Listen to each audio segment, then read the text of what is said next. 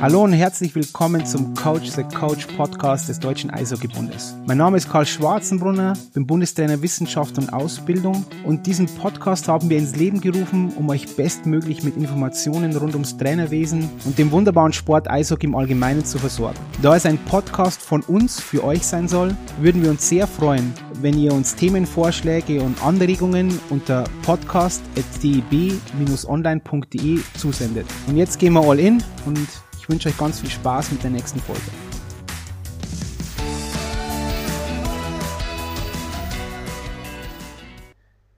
Dann herzlich willkommen zu einer neuen Folge vom DEB Coach the Coach Podcast. Heute mit zwei Gästen aus dem Schiedsrichterwesen, nämlich mit dem André Schrader und mit dem Achim Mosberger. Hallo André, hallo Achim. Servus. Servus, Servus Karl. Servus. Ähm, dann beginne ich mal mit dir, André. Ähm, wo erwische ich dich gerade? Wo bist du? Der Klassiker. Zu Hause auf der Terrasse. Ja, okay. Sommerpause. Der Schiedsrichterwesen. Okay. Achim, wo erwische ich dich gerade? Ähm, in Kempten in meinem Arbeitszimmer. Ja, siehst du, andere, so sind halt die, weißt du, die Unterschiede. Aber gut, lassen wir das mal. Vielleicht könnt ihr euch mal kurz vorstellen, auch wieder, beginnen wir mit dir, André, weil ich, ihr habt zwei unterschiedliche ähm, Wieden, wenn es darum geht, ähm, Schiedsrichter zu sein und wie ihr auch dahin gekommen seid. Deswegen vielleicht, André, du hast schon sehr früh begonnen. Erzähl mal kurz ein bisschen von dir. Wie bist du zum Hauptschiedsrichter, Profischiedsrichter der DL geworden? Genau. Ja, äh, ich bin jetzt 33 Jahre alt oder jung. Ich glaube, da streiten sich gerade so ein bisschen die Gemüter, ob es noch äh, in die eine oder in die andere Kategorie fällt. Ähm, genau, habe mit äh, habe zum damaligen Zeitpunkt mit 16 Jahren angefangen. Tatsächlich habe ich mit dem Cousin vom Gordon Schukis in einer Mannschaft gespielt. Und äh, der hatte gesagt, äh, das war damals noch äh, Jugend- und Junioren-Bundesliga, bei den Moskitos Essen habe ich da gespielt. Und er hat gesagt, hör mal, mein Cousin, der ist äh, Schiedsrichter hier im Landesverband in Nordrhein-Westfalen, ähm, ob wir uns sich auch mal anmelden wollen würden. Der wird im Sommer den, den Schiedsrichterschein machen äh, und so nach dem Motto geteiltes Leid ist halbes Leid. Und äh, da habe ich gesagt, hört sich ganz gut an. Dann hat er mal gesagt, was man so verdient für so ein Nachwuchsspiel. Da habe ich mir gedacht, bevor ich irgendwo Kellnern gehe oder so im Abitur nebenbei, äh, beziehungsweise dann äh, stand es relativ schnell fest, dass ich auch studieren möchte, äh, habe ich gesagt, ja, probiere ich das doch mal aus und bin dann äh, zum Landesverband hier in NRW gegangen, habe dann da meinen Schiedsrichterschein gemacht und wollte eigentlich nach zwei Jahren dann aufhören, weil man sich dann entscheiden musste, ob man weiter spielen darf äh, oder halt mit dem Schiedsrichterwesen weitermachen möchte. Und ähm, da wurde dann zum damaligen Zeitpunkt relativ stark um mich geworben. Ähm, da ich gesagt, weißt du was, ähm, mit der DL klappt's nicht als Spieler. Ich versuche das einfach mal und schau, wo die Reise hingeht. Bin dann mit 18 Jahren, 2008 war das, zum DEB gegangen, habe dann als Linienrichter angefangen und dann später äh, zum Hauptschiedsrichter gewechselt. Es war so, andere vielleicht ganz kurz auch die, die Brücke zum Achim zu schlagen. Du warst ja auch in einem Trainee-Programm. Was das bedeutet, sagen wir dann später oder da gehen wir noch ein bisschen drauf ein.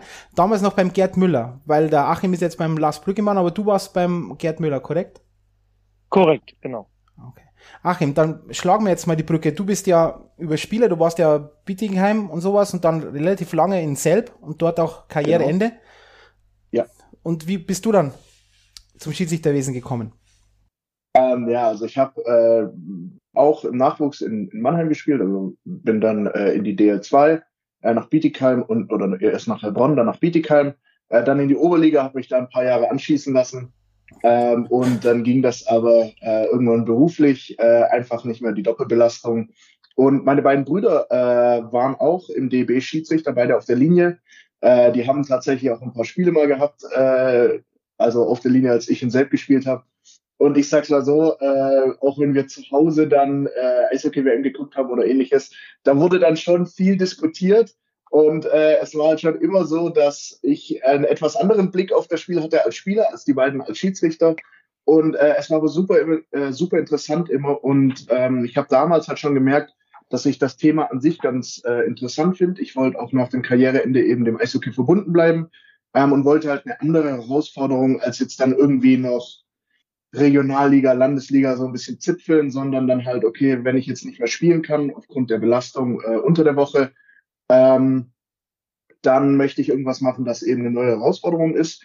Da kam dann eben äh, dieses Prospect Camp in Nürnberg, äh, kam ja wie gerufen. Ich bin hingefahren und das erste Mal als Schiedsrichter dann auf Eis gestanden, nachdem Lars uns so ein bisschen was erzählt hatte und war absolut überfordert.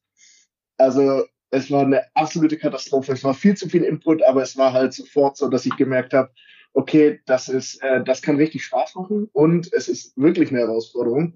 Äh, so bin ich dann reingerutscht, war dann ein Jahr äh, im Landesverband, habe dort dann auch ein bisschen auf der Linie gepfiffen, die ersten Spiele irgendwie U11, U13 wie Falschgeld auf dem Eis gestanden, äh, habe darauf gewartet, dass jetzt endlich jemand die Strafe gibt, bis ich dann bemerkt habe, dass ja ich jetzt der bin, der das mal pfeifen sollte. Ähm, bin dann in die Oberliga auf die Linie, in der D2 auf der Linie gewesen und äh, letztes Jahr dann äh, den Anruf von Lars bekommen, dass ich eben auch ins Trainee-Programm eingeladen werde. Ähm, habe jetzt mein erstes Jahr als Head durch und ja, bin gespannt, was noch so kommt. Gut. Sagen wir mal, die Vita kurz geklärt und jetzt, äh, da gibt es eine Überschneidung und die muss ich jetzt fragen, weil das immer wieder kommt. Ist der Weg immer über Linesperson? Also muss ich immer Linesperson sein, ähm, ein Linienschiedsrichter oder Schiedsrichterin, um Hauptschiedsrichter werden zu können? Aus eurer Sicht mal. Oder fragen wir es mal so, muss es sein und dann, wie seht ihr das? Andere, fangen wir mal hier an. Wie siehst du das? Sollte der Weg so sein? Äh, genau, also ich sag mal, dadurch, dass ich ja jetzt ja, die Hälfte meines Lebens dabei bin, ähm, habe ich, glaube ich, äh, relativ viele kommen und gehen sehen. Und ich sag mal, als ich gefangen habe, war es ein absolutes äh, Muss, dass man mit, erstmal im Landesverband anfängt, dann erstmal auf der Linie äh, beim DEB und dann irgendwann mal wechseln durfte. Da war es auch so, dass, wenn ich mit älteren Kollegen gesprochen habe, man relativ lange auch erst, ich sag mal, mindestens zwei Jahre Oberliga, mindestens zwei Jahre DEL2 und dann überhaupt erstmal auch die Chance bekommen hat für die DEL. Ähm, und das Ganze dann, wie gesagt, erst als Linienrichter, dann als Hauptschiedsrichter. Aber ich glaube, äh, ich sag mal, in der, in der Neuzeit, insbesondere jetzt mit, mit äh, Lars Brüggemann als DL-Verantwortlicher, ähm, der ja, ähm, für den die Stelle ja erstmals dann eingerichtet wurde, der jetzt beim äh, DEB aktiv dabei ist mit der Manuela Grüger-Schneider. Ähm, seitdem werden, glaube ich, viele neue Wege eröffnet und äh, gerade halt um äh, äh, Schiedsrichter wie dem Achim zum Beispiel, wenn ich die jetzt mal als Role Model nehme, ähm, zu, zu ähm, rekrutieren. Und da ist dann der Weg auch relativ einfach, äh, dass man sagen kann, okay, äh, den lassen wir sehr, sehr schnell als Hauptschiedsrichter laufen. Okay, bevor ich zu dir komme, Achim, weil das ist jetzt wichtig, aber André, dann mhm. nochmal, du hast jetzt so ganz in einem Nebensatz, habe viele kommen und gehen sehen. Muss das Ziel eigentlich immer sein, Hauptschiedsrichter oder Schiedsrichterin zu sein? Oder könnte man jetzt sagen, ich bin der Wert der beste, ähm, die beste Linesperson auf der ganzen weiten Welt? Ab, absolut. Also so war es, äh, so war es bei mir eigentlich auch mal angedacht. Ähm, ich habe bis 2015 war ich als Linienrichter äh, unterwegs und ähm, ja, mit Weltmeisterschaften, mit Goldmedal-Spielen, mit Olympischen Spielen in Sochi. Äh, mein großer Traum war es, in die NHL zu kommen als Linienrichter. Das hat leider nicht geklappt. Und ähm, da ich dann relativ früh schon, das ging dann doch bei uns in Nordrhein-Westfalen. Ich habe mit 18 schon mein Hauptschiedsrichter-Trikot bekommen äh, und konnte und habe mit 18 schon äh, die Regionalliga gepfiffen hier in NRW. Ähm, also quasi die höchste Liga unterm DEB-Beginn.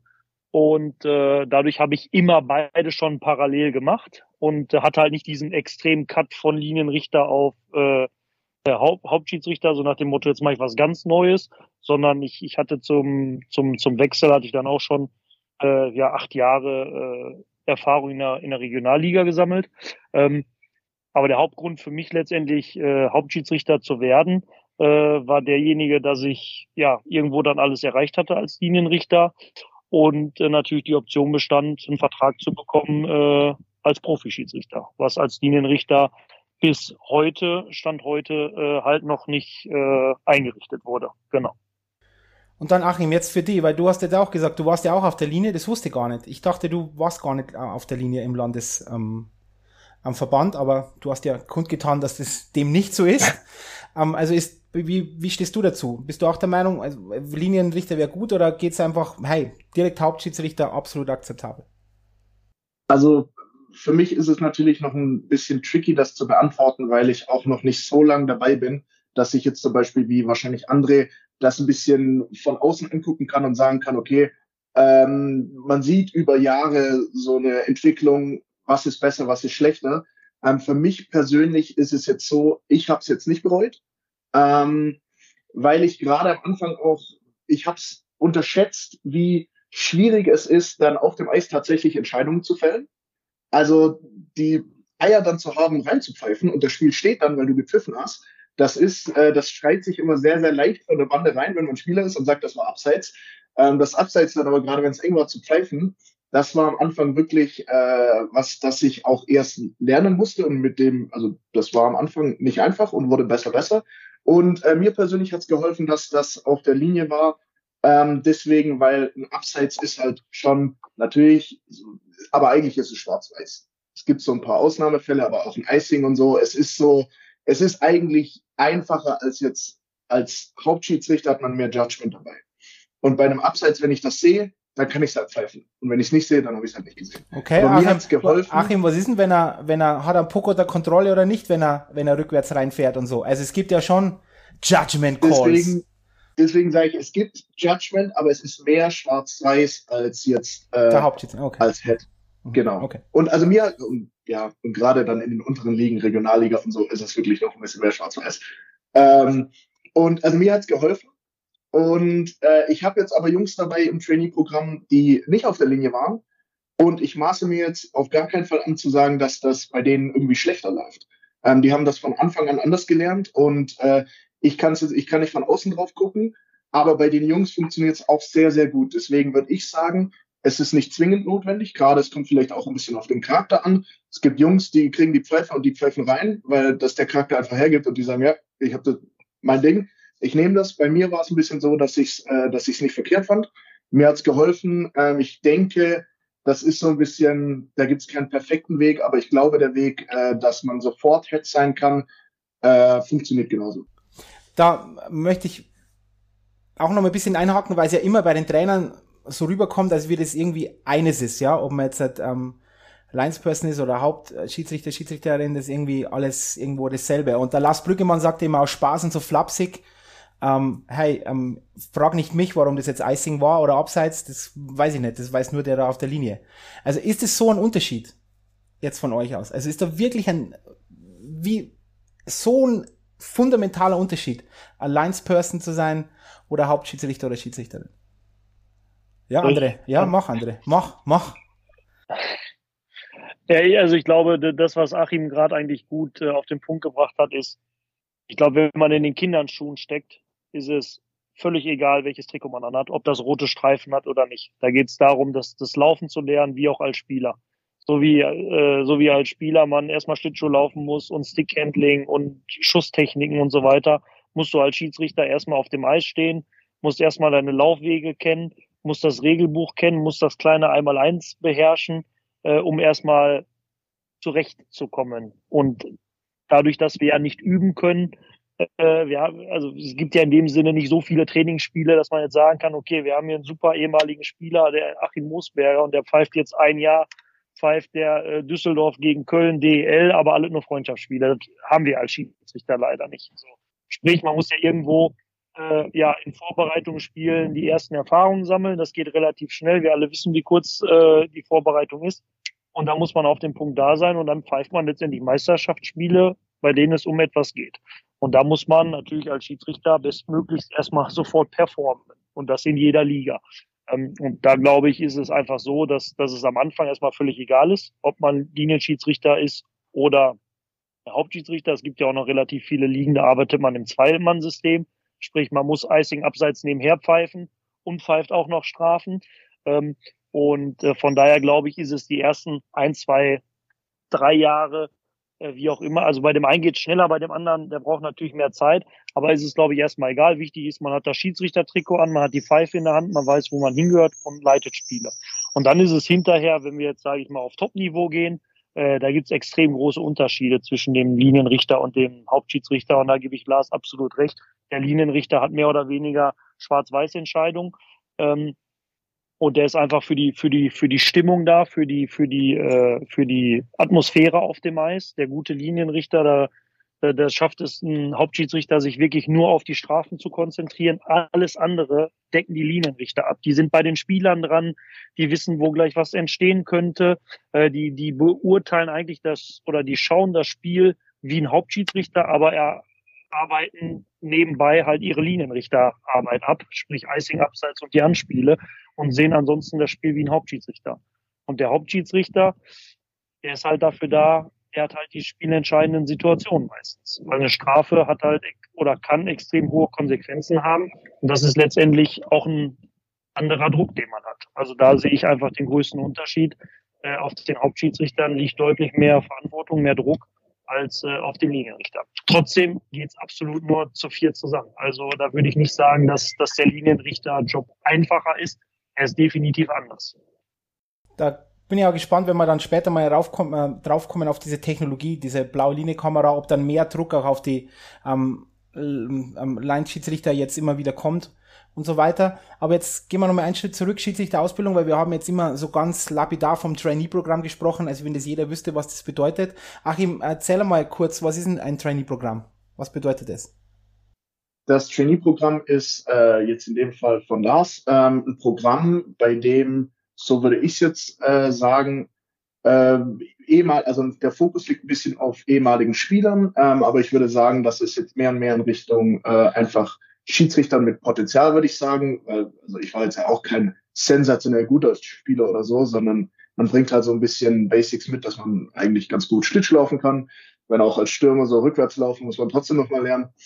Ähm, äh, ja, und das Trainee-Programm ist man bekommt halt viel, viel mehr Coaching. Also Lars nimmt einen wirklich von Anfang an in die Hand. Ich hatte davor noch kein einziges Hauptschiedsrichterspiel, durfte dann äh, mit Atzel mein erstes Spiel machen. Äh, war auf jeden Fall der Erfahrung. Und äh, Lars nimmt einen dann wirklich direkt an die Hand und ähm, man bekommt viel, viel Coaching, man bekommt äh, mehr Unterstützung, man bekommt anderen Input.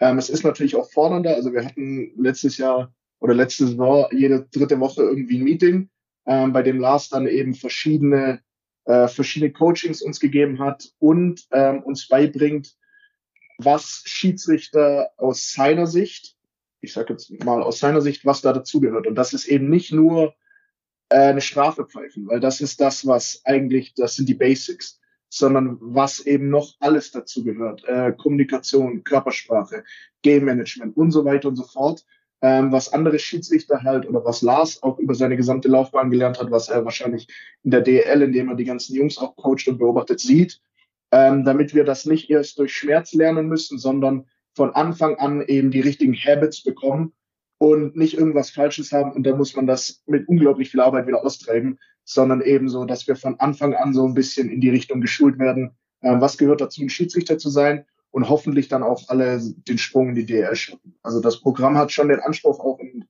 ähm, wir auch in uns, dass wir sagen, wir wollen Gas geben. Okay. Dann steigen wir da jetzt ein. Durch Schmerzen lernen. Andere, die Frage ist, seid ihr Polizisten oder auf dem Eis oder besser noch gefragt? Weil immer wenn ich in der Trainerausbildung dann auch ähm, Manuela, also die Chefin der im Schiedsrichterwesen beim DEB oder Lars auch dabei habe, sagen ganz klar, wir sind keine Polizisten auf dem Eis. Und viele Trainer und Trainerinnen sagen, warum nicht? Warum seid ihr keine Polizisten auf dem Eis? Warum gibt es nicht viel mehr Schwarz-Weiß-Entscheidungen? Also das Regelwerk sollte anders sein. Und jetzt aus deiner Sicht, André, warum ist es so? Warum möchtest du auch kein Polizist sein? Und dann Achim, du noch, so lange ist ja noch nicht her, dass du Spieler warst, wäre es nicht manchmal besser gewesen, wenn sie Polizisten gewesen wären. Schauen wir mal, ob, wir, ob ich euch verstricken kann in eine, in einen, ob ich euch irgendwo erwische. André, jetzt erzähl ja. mal. Ja, ich möchte mal mit einem Beispiel starten. Ähm, nachts um drei Uhr, kein, kein Mensch ist auf der Straße, du kommst, äh, na, du fährst äh, nach Hause, Karl, ähm, auf der Landstraße 70 kmh und deine Frau ruft dich an, äh, weil es deinem Sohnemann schlecht geht und du hast die Freisprechanlage nicht installiert und gehst an dein Handy dran und hilfst deiner Frau kurz und an der nächsten Kreuzung steht ein Polizeibeamter, holt die Kelle raus und sagt, Herr Schwarzenbrunner, so, äh, Sie haben Ihr Handy benutzt. Äh, warum möchte ich gar nicht hören? Ist mir auch egal. Das ist verkehrswidrig. Das kostet 180 Euro. Sie bekommen einen Punkt. Fahrzeug Schein, Führerschein bitte, es wird alles abgeregelt, vielen Dank, kommen Sie gut nach Hause. So, das ist der Polizist. So, und so sich, und äh, wenn man jetzt fragt, warum ich, warum ich äh, als Schiedsrichter nicht so agieren möchte, möchte ich einfach sagen, dass wir alle selber mittlerweile gespielt haben. Ich glaube nicht, dass es noch einen aktiven Schiedsrichter beim Deutschen Eishockeybund gibt, der keine Spielerhistorie hat, wie professionell sie jetzt auch immer gewesen sein mag. Ähm, kennen wir alle, lieben wir alle diesen Sport. Und ich glaube, dass es einfach unheimlich wichtig ist und äh, unheimlich förderlich ist, ähm, wenn man nicht jede Situation gleich behandelt. Und wenn ich auf mein Beispiel äh, zu sprechen komme, ähm, möchte doch eigentlich jeder von uns, äh, dass der Polizist gesagt hätte, oh, Herr Schwarzenbrunner, äh, das tut mir leid, äh, Sie wissen, Sie dürfen das nicht äh, beim nächsten Mal. Äh, hat es leider weitere Konsequenzen, fahren Sie jetzt vorsichtig nach Hause und die Welt ist in Ordnung. Ähm, das geht natürlich nicht immer als Schiedsrichter auf dem Eis. Äh, es gibt halt gewisse Dinge, ich sage jetzt mal gefährliche Aktionen, Check gegen den Kopf oder so. Äh, da kann ich als Schiedsrichter natürlich nicht sagen, okay, das, das, das pfeife ich jetzt nicht. Also es gibt Dinge, da müssen wir immer einschreiten, da müssen wir den Strafzettel schreiben. Aber ich glaube, es gibt auch ganz, ganz viele Situationen, ich sage jetzt mal, ein kleines Halten in der neutralen Zone, ein kleines Haken ähm, und so weiter. Und da haben wir einfach die Möglichkeit, als, als Schiedsrichter da zu agieren, proaktiv zu wirken, ähm, den Spieler zu informieren, den Kapitän zu informieren, den Coach zu informieren und zu sagen, hey, die Tendenzen nehmen wir hier gerade wahr. Äh, ich gebe dir jetzt die Möglichkeit, das zu ändern. Und wenn ihr euch nicht drum kümmert, dann sind wir als Schiedsrichter uns gezwungen, um uns darum zu kümmern. Ähm, und das ist das, was Achim immer sagt oder wo die große Rede immer von dem Judgment ist. Und äh, das ist schwer in Worte zu fassen, aber ich glaube, dass die weltbesten Schiedsrichter einfach ein extrem gutes Judgment an den Tag legen und sehr gut differenzieren können zwischen, okay, das ist jetzt der Strafzettel und hier bleibt es irgendwo noch bei einer Verwarnung. Und dann ist das nicht immer perfekt, äh, aus Sicht und dann ist das auch nicht unbedingt immer zu 100 Prozent objektiv für jeden nachvollziehbar. Das, was die Coaches dann sagen, ja, aber äh, die Regel besagt doch das und das. Ja, ähm, auf der anderen Seite, wenn wir einen Schiedsrichter haben, der nur strikt nach dem Regelbuch handelt, heißt es immer, ja, der versteht das Spiel nicht, der hat kein Spielgefühl. Wo ist das Fingerspitzengefühl von dem Schiedsrichter? Und ich glaube, das ist einfach diese Balance, äh, die, die wir versuchen müssen oder, oder versuchen letztendlich auch in, in, in jedem Spiel äh, zu halten, äh, es für beide Mannschaften gleich auszulegen. Das ist ja wichtig. Wir haben ja zwei Parteien da, die gleich behandelt werden wollen. Und äh, wichtig ist halt, ich kann natürlich nicht auf der einen Seite immer verwahren und auf der anderen Seite immer mit dem Bußgeld daherkommen. Das funktioniert natürlich nicht, sondern wenn, da ist immer unsere, unsere Guideline, wir wollen das Spiel fair und sicher über die Bühne bringen. Und dann sollte halt in, de, in diesem Spiel ist auch immer schwer, weil manchmal kommt dann auch, ja, letztes Spiel, ich rede von diesem Spiel, ähm, sollte es für beide Mannschaften fair und sicher sein. Und natürlich hat man auch den Anspruch, über eine ganze Saison einen gewissen Standard und so weiter zu entwickeln und, und auch natürlich zu halten, äh, den einzuhalten. Ähm, aber letztendlich ähm, geht es von Spiel zu Spiel, genau diesen, diesen Balanceakt, sage ich mal, äh, zu bewältigen. Bevor ich der Anwalt des Teufels sein werde, dann bin ich gespannt. Achim, wie siehst du das? Ähm, ja, also du hast ja gerade gesagt, ich soll das so ein bisschen aus, aus Spielersicht noch äh, betrachten ähm, oder aus Trainersicht meinetwegen auch. Ähm, ich glaube, dass es so ist, jeder, der selber spielt, weiß auch, dass es beim Eishockey gar nicht geht, alles schwarz-weiß zu betrachten, weil also erstmal ist es so schnell und dann ist, also ein Tap auf den Stick ist ja kein Stockschlag. Also man braucht so oder so, das weiß jeder, ein bestimmtes Judgment. Und ich glaube, dieses, dieses äh, Schwarz-Weiß, ja, Strafe oder nicht Strafe ist, ist eher, wenn man irgendwie, und das passiert ja auch, wenn man irgendwie eine eindeutige, es gibt halt eindeutige Strafen, das hat André gerade gesagt, äh, und wenn man so eine verpasst, dann ist es so ein bisschen dieses Schwarz-Weiß und das war eindeutig schwarz, das war eine Strafe und man hat es verpasst. Dann ist halt ein bisschen tricky, weil dann fängt es halt an so, ja, aber das ist doch eindeutige Strafe, warum war das jetzt keine Strafe? Und bei diesen Judgment-Dingern ist es ja, da kommen dann Emotionen mit rein. Liegt die Mannschaft vorne, liegt die Mannschaft hinten und so weiter und so fort. Wie war der ganze Spielverlauf? Äh, das sind, das sind ja, ja, André hat es gerade eigentlich schon sehr, sehr gut gesagt. Ähm, ich glaube, dass da insbesondere, wenn ein gutes Fingerspitzengefühl äh, im Spiel ist, dann hat da auch, also dann haben die Mannschaften ja normalerweise auch Verständnis. die spielen ja selber und die wissen ja auch, wie es ist, mal irgendwie was an der Grenze zu machen und dann machst du das halt fünfmal, dann weißt du, okay, jetzt, äh, da brauche ich mich nicht mehr beschweren. Ähm, es gibt natürlich Spieler, die es trotzdem nicht lernen, äh, aber normalerweise ist es ja so mit, mit so ein bisschen ähm, guten Fingerspitzengefühl jetzt auch beim, beim Deutschlandspiel bei der WM hat man es gesehen, gutes Fingerspitzengefühl, da ist das gar nicht, ähm, da, da kommen die Schiedsrichter, stehen gar nicht im Fokus. Ähm, aber wenn dann so Schwarz-Weiß-Dinge verpasst werden, dann steht man natürlich im Fokus und dann ist das vielleicht auch so ein bisschen so, dass gesagt wird, ja, wir brauchen mehr. Äh, das muss eine Strafe sein. Ja, das war eine Strafe. Man hat es vielleicht einfach nur verpasst. Sowas passiert halt leider auch. Okay, so, seid ihr bereit? Weil da bin ich jetzt, da bin ich echt, weil das ist ein, so ein interessantes Thema und da möchte ich gern mit euch ein bisschen Zeit verbringen. Ähm, bei meiner ersten Schiedsrichterschulung im, in der Bundesliga, als ich war, weil da müssen die Vereine auch immer, haben dann vor jeder Saison so eine Schulung und da hat einer, ich will jetzt, ist egal, wer das ist, der hat gesagt, Schiedsrichter, na Fingerspitzengefühl ist der, der Tod jedes Regelwerks. Und dann kommt man natürlich in diese Thema Polizisten rein, weil es ist ja auch so, es gibt dann eine Bandbreite und jetzt gehen wir mal an das Beispiel, das du benannt hast, André. Ich meine, du hast ja dann auch schon die, die Gegenargumente hast du ja aufgeführt oder auch Achim. Und zwar, dass es vielleicht dann schwierig wird, dass auf beiden Seiten immer gleich behandelt wird. Es könnte ja sein, was jetzt, Achim, du hast so gleich der Tap auf den Schläger, ist nicht immer am Stockschlag, aber nach dem fünften Mal denkst du, Alter, hey, jetzt muss ich vielleicht mal pfeifen oder was auch immer. Ähm, also wenn ich das richtig verstanden habe, dann habt ihr an sich schon klare Regeln, aber eine gewisse Bandbreite in diesen Regeln. Ja, ihr gebt eine bisschen Bandbreite, in dieser Bandbreite müsst ihr euch bewegen, also gebt ihr euch intern ja dann noch mal eigenes Regelwerk. Und zwar, das werdet ihr euch dann wahrscheinlich auch kalibrieren, weil man muss sich ja trotzdem irgendwo kalibrieren. Was ist jetzt dann wirklich ein, was ist ein richtiges Haken? Oder wo kann er ein, wie hast du das beschrieben, André, ein kleines Haken passieren in der neutralen Zone, dass der Spielfluss nicht behindert wird. Also das Ziel ist immer, den Spielfluss hochzuhalten, korrekt? Ist das, ist das richtig? Ja, ja? und Gut. Benefit. Das ist halt wichtig. Gut, aber jetzt nehmen wir mal an dem Beispiel am Goal Interference. Also er geht jetzt in, seinen, in den Bereich vom Goalie rein. Da könnte man doch auch dann sagen, hey, immer wenn der da drin ist, in dem blöden Kreis, dann pfeife ich. Bam. Dann ist immer gleich. Ist da Fingerspitzengefühl wirklich so nötig? Oder auch macht es nicht, oder ich frage anders, ist es nicht auch viel einfacher für euch? Macht ihr euch das Leben mal nicht unnötig schwer manchmal? Da habe ich eine einfache Antwort. Bitte. Hatten André. wir früher, hatten ja. wir früher. Ähm, hatten wir früher. Ähm, da hieß es noch Torraum abseits, was, was äh, ja immer noch so im, in, in, in, in, mhm. genau, äh, im Sprachgebrauch äh, Anwendung findet. Da gab es Torraum abseits, sprich, äh, sobald der Puck nicht in, in dem blauen Bereich war, der dreidimensional ist, ähm, wurde abgepfiffen, Spiel wurde unterbrochen, Anspiel war draußen oder sobald eine Torhüter-Berührung stattgefunden hat, gab es eine Strafe.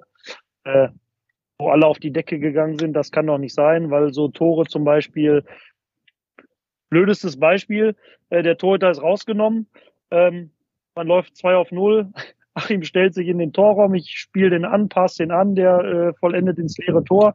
Weit und breit kein Gegner, hätte man jedes Tor weggenommen, äh, weil es Torraum abseits gewesen wäre. Der Quatsch. So. Ähm, also hat man versucht, ähm, die Regel anzupassen. Und letztendlich ähm, sage ich immer, wir sind da für die Teams, für die Spieler.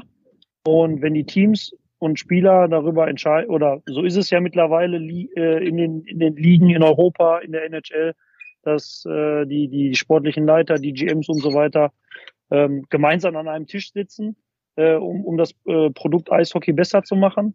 Und äh, im Moment ist es so, dass, dass die diese Entscheidung getroffen haben, dass die Goaltender Interference sicherlich viel Judgment hat und benötigt, aber dadurch einfach viele, extrem viele äh, gute Tore, die damals oder mit einem mit einer Schwarz- und Weiß-Regel äh, aberkannt worden wären, äh, jetzt gültig sind und da äh, letztendlich auch keine Probleme aktuell äh, oder ja damit kein Problem haben. So ähm, und überall, wo Judgment natürlich äh, involviert ist und angewendet wird, gibt es natürlich äh, Argumente dafür und Argumente dagegen weil die Ampel war ja nicht klar rot, sondern die Ampel war gelb. So, und jetzt ist die Frage halt, wo fällt sie hin? Ne? Der eine sagt halt, okay, das ist noch grün und der andere sagt, nee, es war schon rot.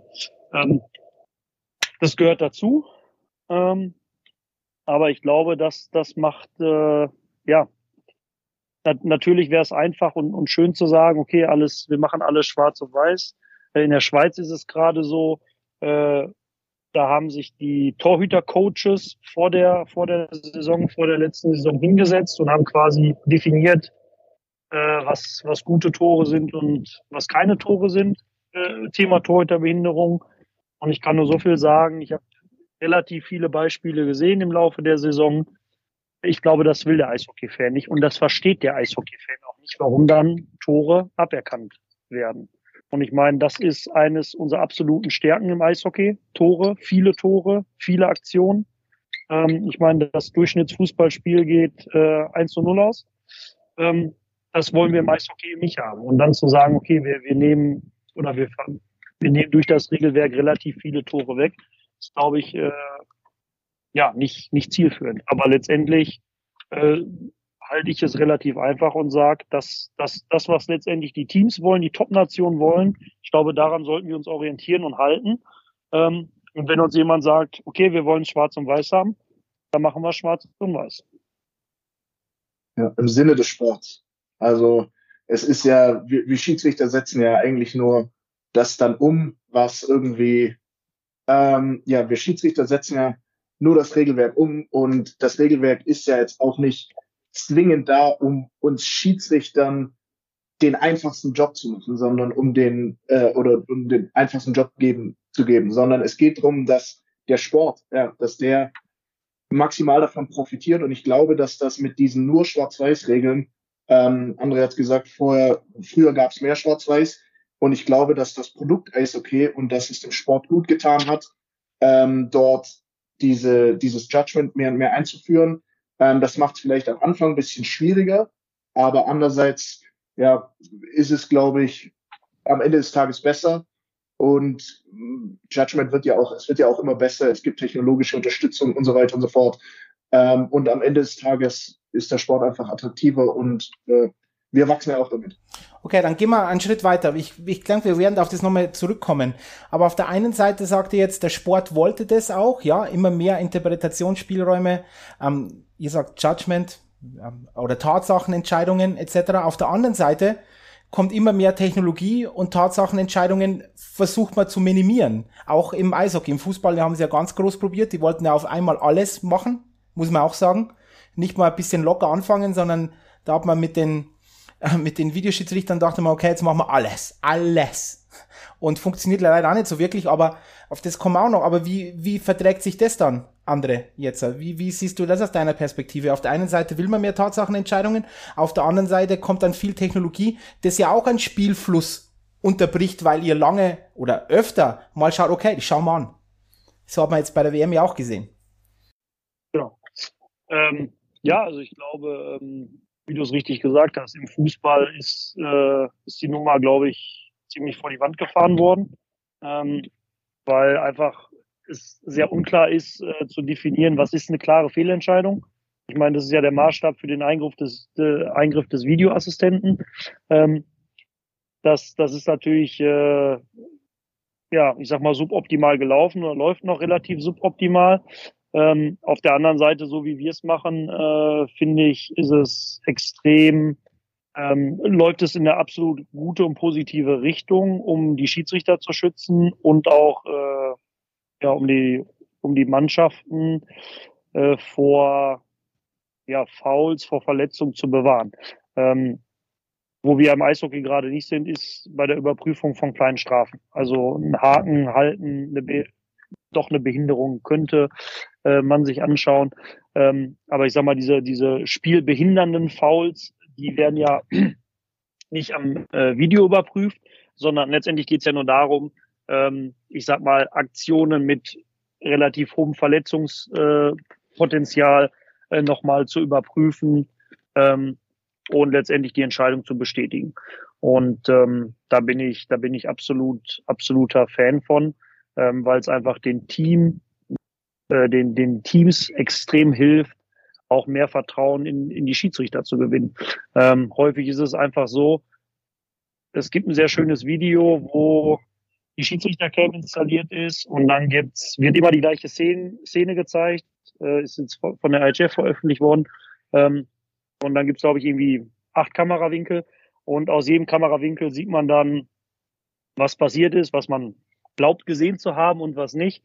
Und ähm, ja, wenn man dann mal sieht, äh, wie die Schiedsrichter stehen und äh, ja, wie wenn man auf Eislevel ist, was man teilweise eben nicht sieht, weil in dem Moment eine zwei Meter Kante durchs Bild, äh, Bild gelaufen ist, ähm, wird einem relativ schnell klar, oh, ähm, wenn die da mit 39 kmh übers Eis fegen, äh, bekommt man vielleicht nicht alles mit. So, und da greift einfach die Technologie ein und man sagt, okay, äh, so ist es ja aktuell in der, äh, in der NHL, ähm, dass wenn die Schiedsrichter wirklich nichts gesehen haben, äh, besteht da jetzt auch die Möglichkeit, zum Video zu gehen und mit keiner Strafe wiederzukommen.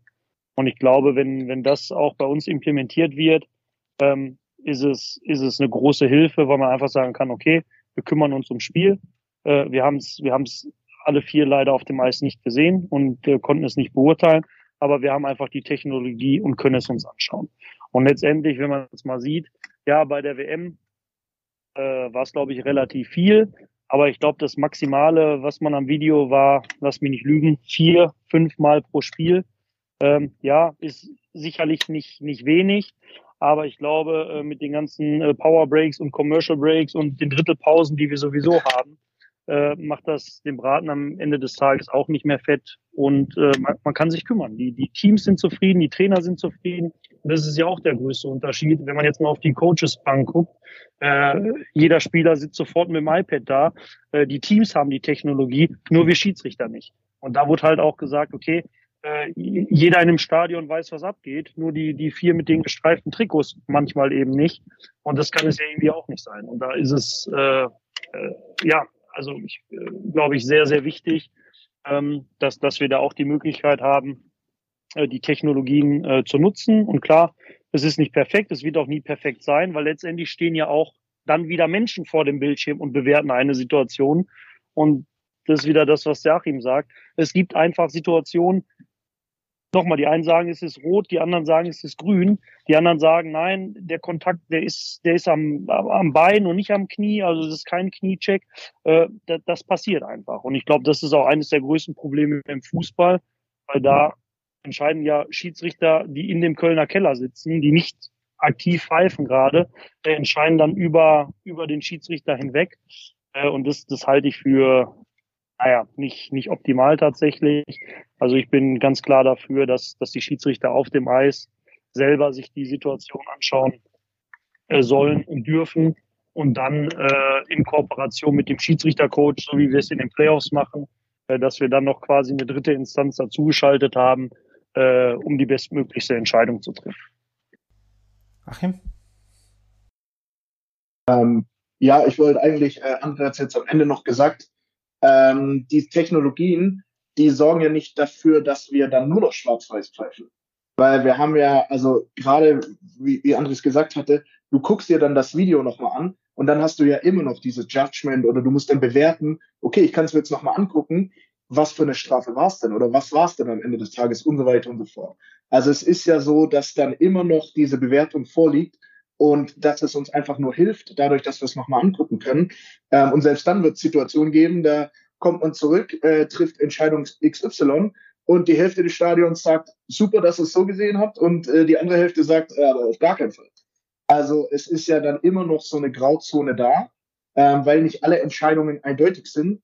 Und es gibt aber den Schiedsrichtern einfach, also ich habe jetzt noch nicht mit Videobeweis gepfiffen, wir wurden darauf vorbereitet, ähm, aber es gibt einfach so die Möglichkeit, ähm, sich das noch mal anzugucken, weil wie André gesagt hat, es geht so unglaublich schnell manchmal. Und oder man, ja, es läuft jemand durchs vor dir entlang oder irgendwas passiert, eine Scheibe kommt auf dich zu, du gehst aus dem Weg oder oder oder und auf einmal ist die Person, also ist einer der der der Hauptschiedsrichter sieht das nicht mehr, die Linesmen äh, sind mit was anderem beschäftigt und so weiter und so fort. Also es ist einfach äh, unser Sport ist so schnell und der wird immer schneller ähm, es wäre absolut dumm, die Möglichkeiten nicht zu nutzen. Und auch hier, wie André schon gesagt hat, oder wie du gesagt hast, äh, Karl, im Vergleich zum Fußball, glaube ich, haben wir eine sehr, sehr gute Mischung, wie wir was bewerten können. Ähm, und es ist tatsächlich ein Tool, das den Schiedsrichtern hilft, uns nicht schwieriger macht, wie man manchmal im Fußball das Gefühl hat, so, ja, super, äh, macht eigentlich nur noch beschissen. Dann gehen wir vielleicht mal kurz auf diesen ähm, andere, weil ich vielleicht, vielleicht kommt es jetzt weil diese Technologie Tor, weil das kommt immer in der Trainerausbildung, das Wissen, das verwundert mich immer.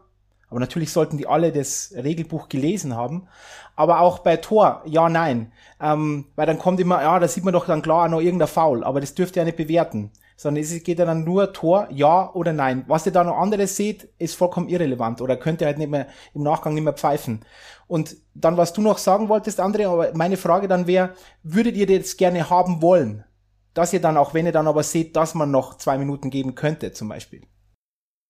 Ähm, ja, was ich gerade noch sagen wollte, ist auf jeden Fall, ähm, ich bin ganz großer Befürworter der Coaches Challenge. Ich glaube, das ist ein extrem gutes System, dass, äh, na, ich sag mal nicht, nicht die Schiedsrichter entlastet werden, aber dass wir alle zusammen in einem Boot sitzen, äh, dass halt eben nicht der, der Coach jetzt mhm. einfach sagt, ja, hier, ich glaube, da ist eine Torhüterbehinderung, schau dir das mal an, oder ich glaube, das ist abseits. Hier, schau dir das mal an. Ich glaube, äh, dieser, dieser Pfandeinsatz mit der, mit der kleinen Bankstrafe. Ja, den, wie sicher du dir? Den, den finde ich, den finde ich extrem gut. Ähm, weil es einfach, ja, ich sag mal, weil einfach ein gewisser Druck auch von den Schiedsrichtern weggeht und man sagt, hey, okay, wenn ihr der Meinung seid als Mannschaft, äh, wir, äh, wir lagen komplett daneben, ähm, dann, dann nutzt äh, die Entscheidung bitte. Ähm, siehe abseits Deutschland, USA im äh, mhm. Viertel, Halbfinale, Viertel. Entschuldigung, ich helft mir, Viertel, Halbfinale. Halbfinale, oder? Ja. Das Abseits? Genau. Nicht Abseits. Ja. Genau, von JJ Peterka, wo gechallenged wurde. Ist ja auch egal. Auf jeden Fall, ähm, ja, knappe Situation. Äh, Team USA hat sich entschieden, es zu challengen. Ähm, und die Challenge war erfolglos. Also ich glaube, das ist extrem wichtig, dass, dass die Teams einfach mit ins Boot geholt werden und gesagt wird, okay, ähm, wir, äh, ja, wir sind uns so sicher, ähm, da, dass wir das riskieren wollen, äh, die kleine Bankstrafe. Da bin ich absoluter Fan von.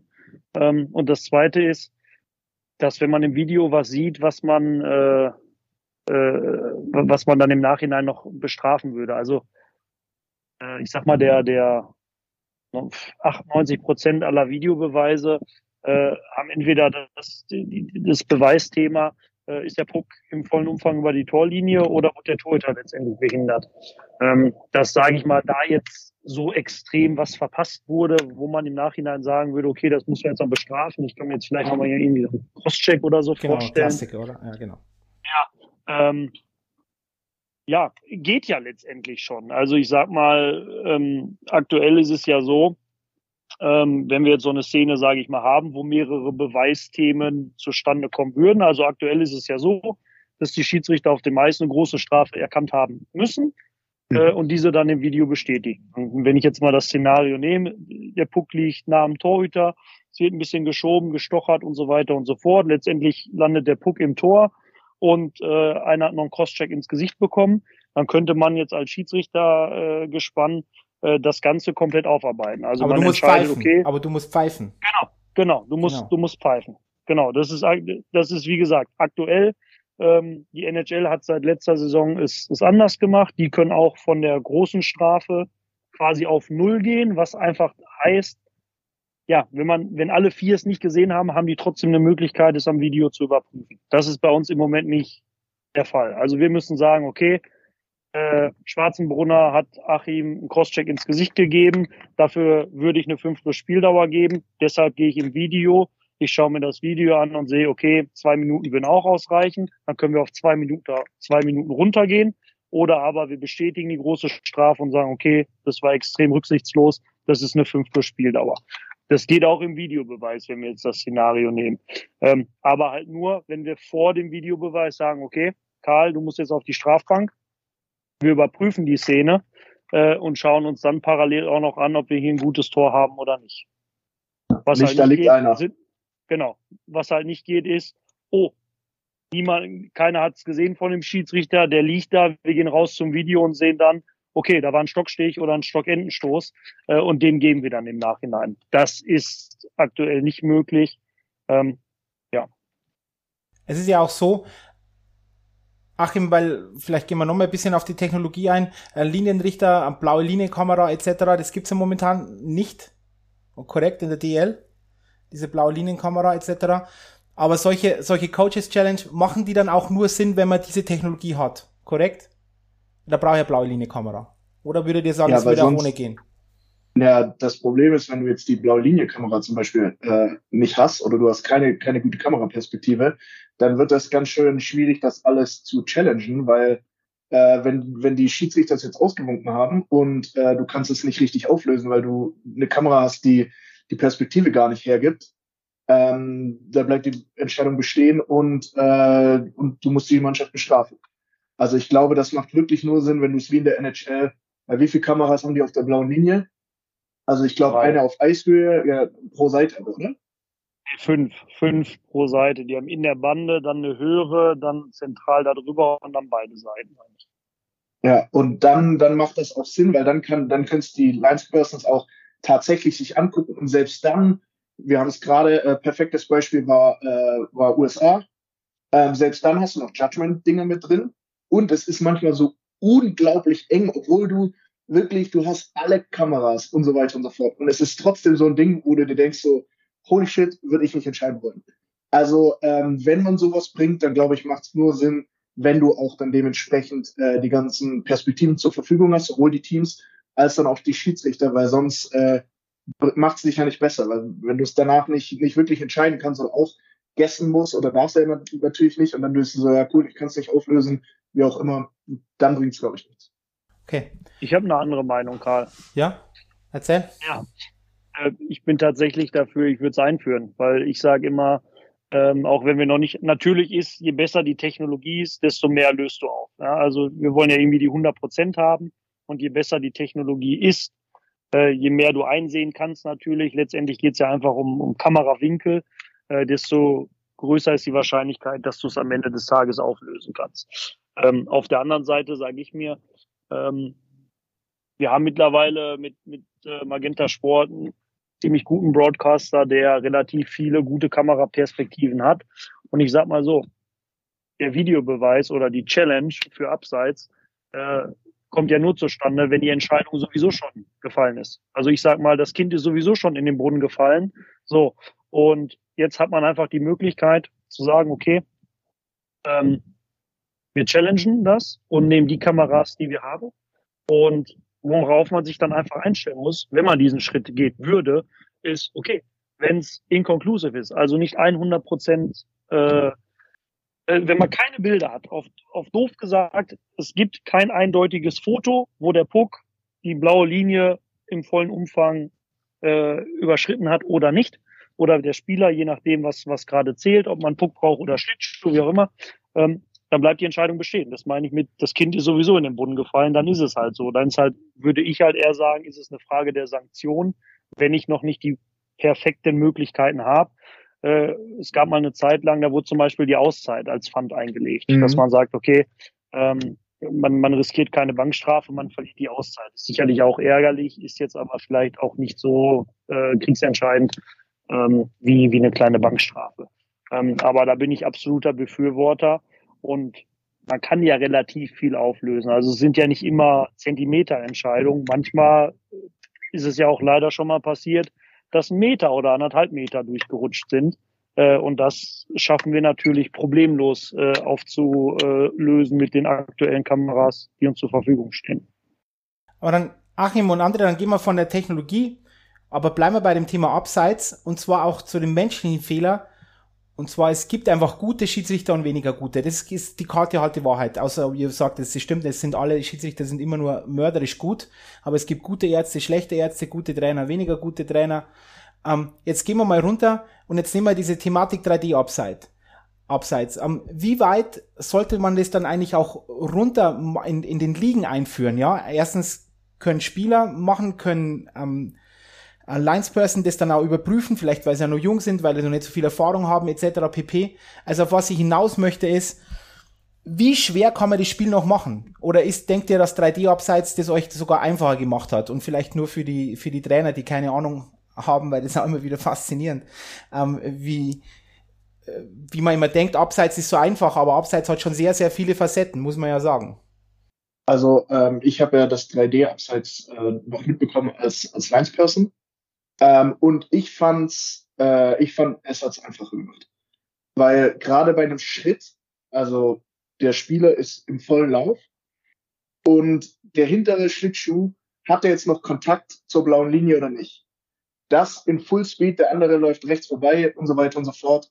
Ähm, das zu sehen war unglaublich schwer.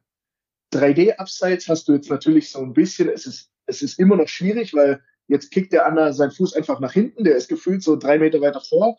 Äh, Conny Abelshauser, wenn der seinen, seinen Fuß nach hinten streckt, dann ist der, kann der irgendwie an den Hashmark sein.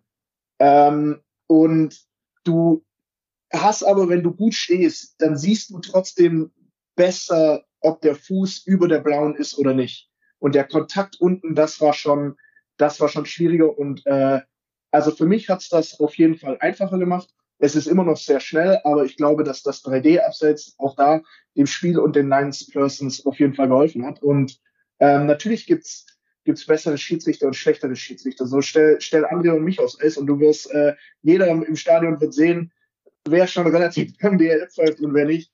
Und ähm, so ist das dann auch ähm, in den unteren Ligen. Es gibt einfach bessere Schiedsrichter, es gibt schlechtere Schiedsrichter, aber äh, ein Abseits, ja, die Trainer, die haben manchmal auch eine andere Perspektive und so weiter und so fort. Und solange es nicht diese zwei Meter Abseits sind, die wirklich jeder gesehen hat, wenn das so ein enges Ding ist, dann schreit die eine Mannschaft hinter dir, schreit, das war Abseits und die andere Mannschaft sagt, wenn es auswinkt, sehr gut, dass du gesehen hast, dass das kein Abseits war. Also solange du das nicht so nochmal überprüfen kannst, gibt's da ja meistens eh, wenn es keine krasse Fehlentscheidung war, das geht so schnell, du hattest eine gute Sicht, du musst dich innerhalb von einem Sekundenbruchteil entscheiden, ja, entweder es war Abseits oder nicht für dich in dem Moment. Und wenn du es danach mit 28 Kameras zerpflücken kannst äh, und mit Frame für Frame, äh, und dann sagt man, das hätte man in der Regionalliga aber sehen sollen oder was weiß ich in der Landesliga oder U17, ja, dann weiß man ja, wie man Schiedsrichter werden kann und kann es besser machen. Dann gehen wir, okay.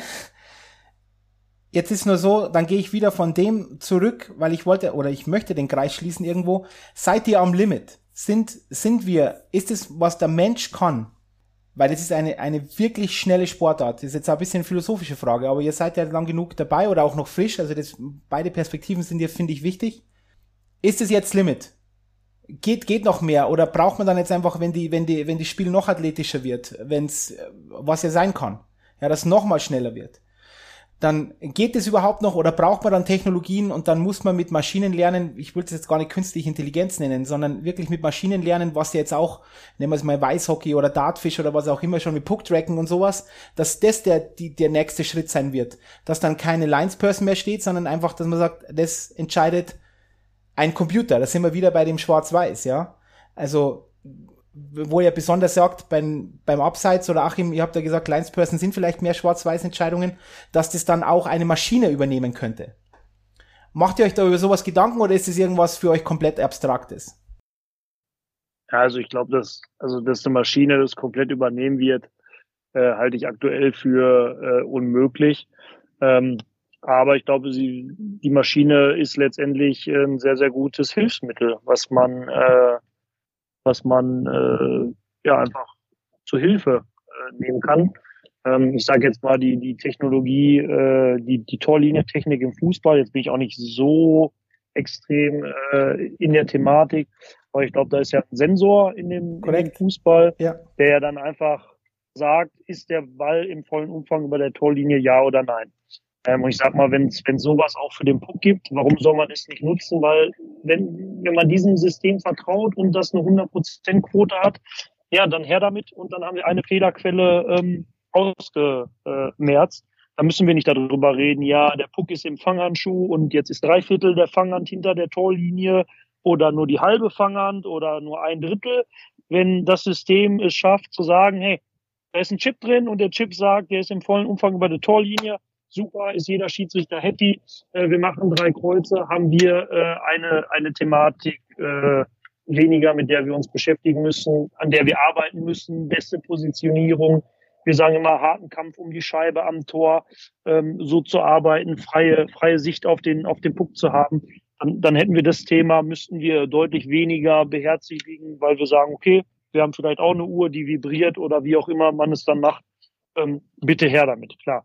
Ähm, Nehmen wir das unfassbare starke Tor von Tim Stützle bei den World Juniors. Vor, ich glaube, drei Jahren ist es jetzt her, ähm, gegen die Schweiz. Ähm, wo eben äh, die, die, die Schweizer ähm, abseits gechallenged haben, wo es dann nämlich nicht um Schwarz oder Weiß ging, sondern wo es um die Frage ging, hat Tim Puck-Kontrolle, ist er in Puck-Possession, ja oder nein? So. Und das ist letztendlich, ja, das ist Judgment. Das ist Judgment. Und äh, da gibt es sicherlich äh, Leute, die sagen, nein, der hatte, ähm, der hatte äh, keine Puck-Kontrolle mehr. Und dann gibt es Leute, ähm, die Dinge mit dem Puck anstellen können, wo Achim und ich äh, Lichtjahre von entfernt sind, die ganz klar sagen, na klar, der spitzelt die Scheibe so vorbei, der spielt, legt den um den Schweizer Verteidiger rum, der Schweizer berührt die Scheibe nicht, der macht die damit nicht tot. Es ist Tim, der die ganze Zeit in Puckkontrolle ist und bewusst den so vorbeichippt. Das ist Puckkontrolle und deswegen ist das kein Abseits. Und äh, Call on the Ace stands und wir, wir hatten ein gutes Tor. Ähm, und ich glaube, das ist letztendlich das, äh, was, was man ja auch möchte und auch immer wieder braucht im Eishockey, weil diejenigen, die die Sportart nicht gespielt haben, ähm, für dieses halt, ex man braucht halt eine gewisse Fachkompetenz einfach in unserer Sportart, um sie wirklich genießen zu können. Ich glaube, die, die die haben, ähm, sind, sind extrem ja, zufrieden mit dem, wie es wie es gerade ist. Und ähm, ob es immer noch weitergeht, ja, absolut. Ich meine, wer hätte gedacht, äh, dass nach Sidney Crosby noch ein besserer Spieler kommt? Und dann kam Conor McDavid, jetzt kommt Conor Bedard. Äh, mal schauen, wo die Reise hingeht. Also die Sportart wächst äh, immer weiter. Wie du schon sagst, sie werden immer athletischer ähm, und so weiter. Ähm, ich glaube, so wächst, wächst auch äh, die, die, die Technologie weiter. Und wie gesagt, ich glaube, ich, ich sehe es absolut als, als Segen, ähm, wenn es halt wirklich durchdacht ist, wie gesagt, mit Coaches Challenge, weil der Fan möchte ja auch immer noch das Live-Erlebnis haben und nicht wie im Fußball. Keiner jubelt mehr, alles wartet, okay, war es abseits, ja oder nein, Fahne wurde gehoben, 30 Sekunden später und jetzt schauen wir mal, was passiert. Das möchte man sicherlich nicht äh, im Eishockey. Aber auf der anderen Seite geht es einfach auch um verdammt viel Geld mittlerweile. Ähm, und wer kann das stemmen? Also wer, wer wird denn dann noch Schiedsrichter, wenn man sagt, hey, ähm, du stehst hier vorm äh, Milliardenpublikum teilweise, äh, ich sag mal Olympische Spiele oder, oder wie auch immer, ähm, und es gibt äh, 68 Kameras werden in so einer Eishockey-Arena teilweise verbaut mit Reverse Angle und so weiter und so fort. Äh, die ganze Welt sieht das. Aber du, du machst das alleine. Und wenn du falsch liegst, dann äh, ja viel Glück in deinem weiteren Leben. Also es funktioniert ja nicht. Ja, und und KI, oder also jetzt äh, irgendwie das dann von, ich nenne es jetzt trotzdem mal KI, künstliche Intelligenz, ähm, dass die alles bewertet. Ähm, ich glaube, dass es erstmal technisch noch nicht machbar ist. Ähm, du bräuchtest ja so unglaublich viele Kameras, dann, dann muss die KI das ja durchgehend berechnen. Äh, was weiß ich, was ist ein Stockschlag? Du gibst da irgendwie 10.000 Stockschläge und sagst, so, davon nimmst du jetzt den Mittelwert, äh, das waren alle Strafen, das waren keine Strafen. Ähm, bis da und da ziehst du dann einfach das, alles drunter ist kein Stockschlag, alles drüber. Also das würde sicher irgendwann technisch gehen. Aber dann ist wieder die Frage so, was ist im Sinne des Sports? Und äh, was André gesagt hat, dann sind ja auch noch viele kleine Sachen dabei, die irgendwie, ähm, die man gar nicht so, die, die im Spiel sind, aber die jetzt nicht quantifizierbar sind. Ähm, wo, eine, wo eine künstliche Intelligenz oder irgendeine Maschine, die das halt auswertet, Probleme mit hätte. Plus, ähm, ja, also es kommen immer Situationen, abseits äh, Stützle gerade äh, gesprochen, die vielleicht, äh, wo du gar keine Referenzen hast. So, wer entscheidet das dann? Also wenn jetzt eine Situation kommt, äh, sei auf das Unvorhergesehene vorbereitet, so es kommt irgendwas, das äh, das gab's noch nicht und dann steht die steht die Maschine da und sagt ja gut, äh, wie auch immer habe ich jetzt laufen lassen, weil gab ja äh, gab noch keinen Referenzwert, deswegen äh, konnte ich das jetzt nicht bewerten. Also ich glaube, dass man den menschlichen Faktor ähm, dort sehr, sehr lang brauchen wird, weil dann kannst du auch sagen, dann kannst du ja theoretisch irgendwann auch Maschinen gegeneinander spielen lassen, die machen ja auch keine Fehler. Ähm, und ob das dann, also kann man sicher alles machen, ähm, ob das dann besser ist und ob das dann das ist, was äh, wofür Menschen auch bezahlen, was Menschen sehen wollen, äh, wage ich zu bezweifeln, so wie André gesagt hat. Ähm, es gibt sicher Technologien, ähm, die dem Sport helfen werden, die uns helfen werden, die den Mannschaften helfen werden, ähm, die trainieren natürlich auch nicht mehr so wie vor 50 Jahren. Und so sollte man ähm, den Schiedsrichtern alles zur Verfügung stellen, was es irgendwie ähm, einfacher macht und was da, äh, dazu führt, dass wir bessere Entscheidungen treffen können. Aber ich glaube, komplett ersetzen, das wird noch eine Weile dauern und wenn, dann muss das eh jemand entscheiden. Also ich bin auch der Meinung, dass dieses ganze ähm, Tatsachenentscheidungsthema und mit diesen Bandbreiten, die auch im Regelwerk sind, dass das schwierig wird, was ich schon glaube, dass in, in fünf, sechs Jahren die ersten Versuche da sein werden mit Abseits. Da bin ich mir sehr, sehr, sehr, sehr sicher. Dann wird es vielleicht noch ähm, einzelne so Ausnahmefälle geben, die dann auch nochmal, wo dann einfach die Maschine sagt, kann ich nicht bewerten, muss man schauen, macht es dann ein Mensch. Aber so dieses 3D-Abseits ist ja praktisch prädestiniert für, mhm. ähm, für Maschinenlernen, muss man ja sagen. Aber muss schon schnell gehen dann.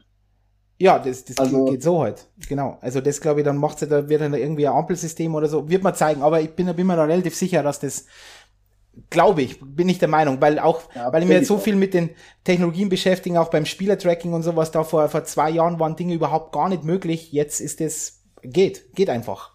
Das ist dann schon relativ ja, schnell. Ja. Aber da bin ich, äh, absolut. Und das ist ja dann auch wieder eine Hilfe. Und dann glaube ich, ist, äh, dann sagt man aber nicht, okay, die Lines Person werden jetzt nicht mehr gebraucht. Nein. Äh, auch anders, da bin ich dann die werden Meinung, anders gebraucht. Genau, genau, genau, die werden anders gebraucht. Ne? Also das, das Anforderungsprofil ändert sich dann. Und ich sage mal klar, wenn, wenn Linesman jetzt äh, Signal auf die Uhr bekommt oder wie auch immer es dann gemacht wird oder Lichtschranke oder was weiß ich. Spieluhr wird automatisch okay. gestoppt, äh, wenn wenn es abseits ist.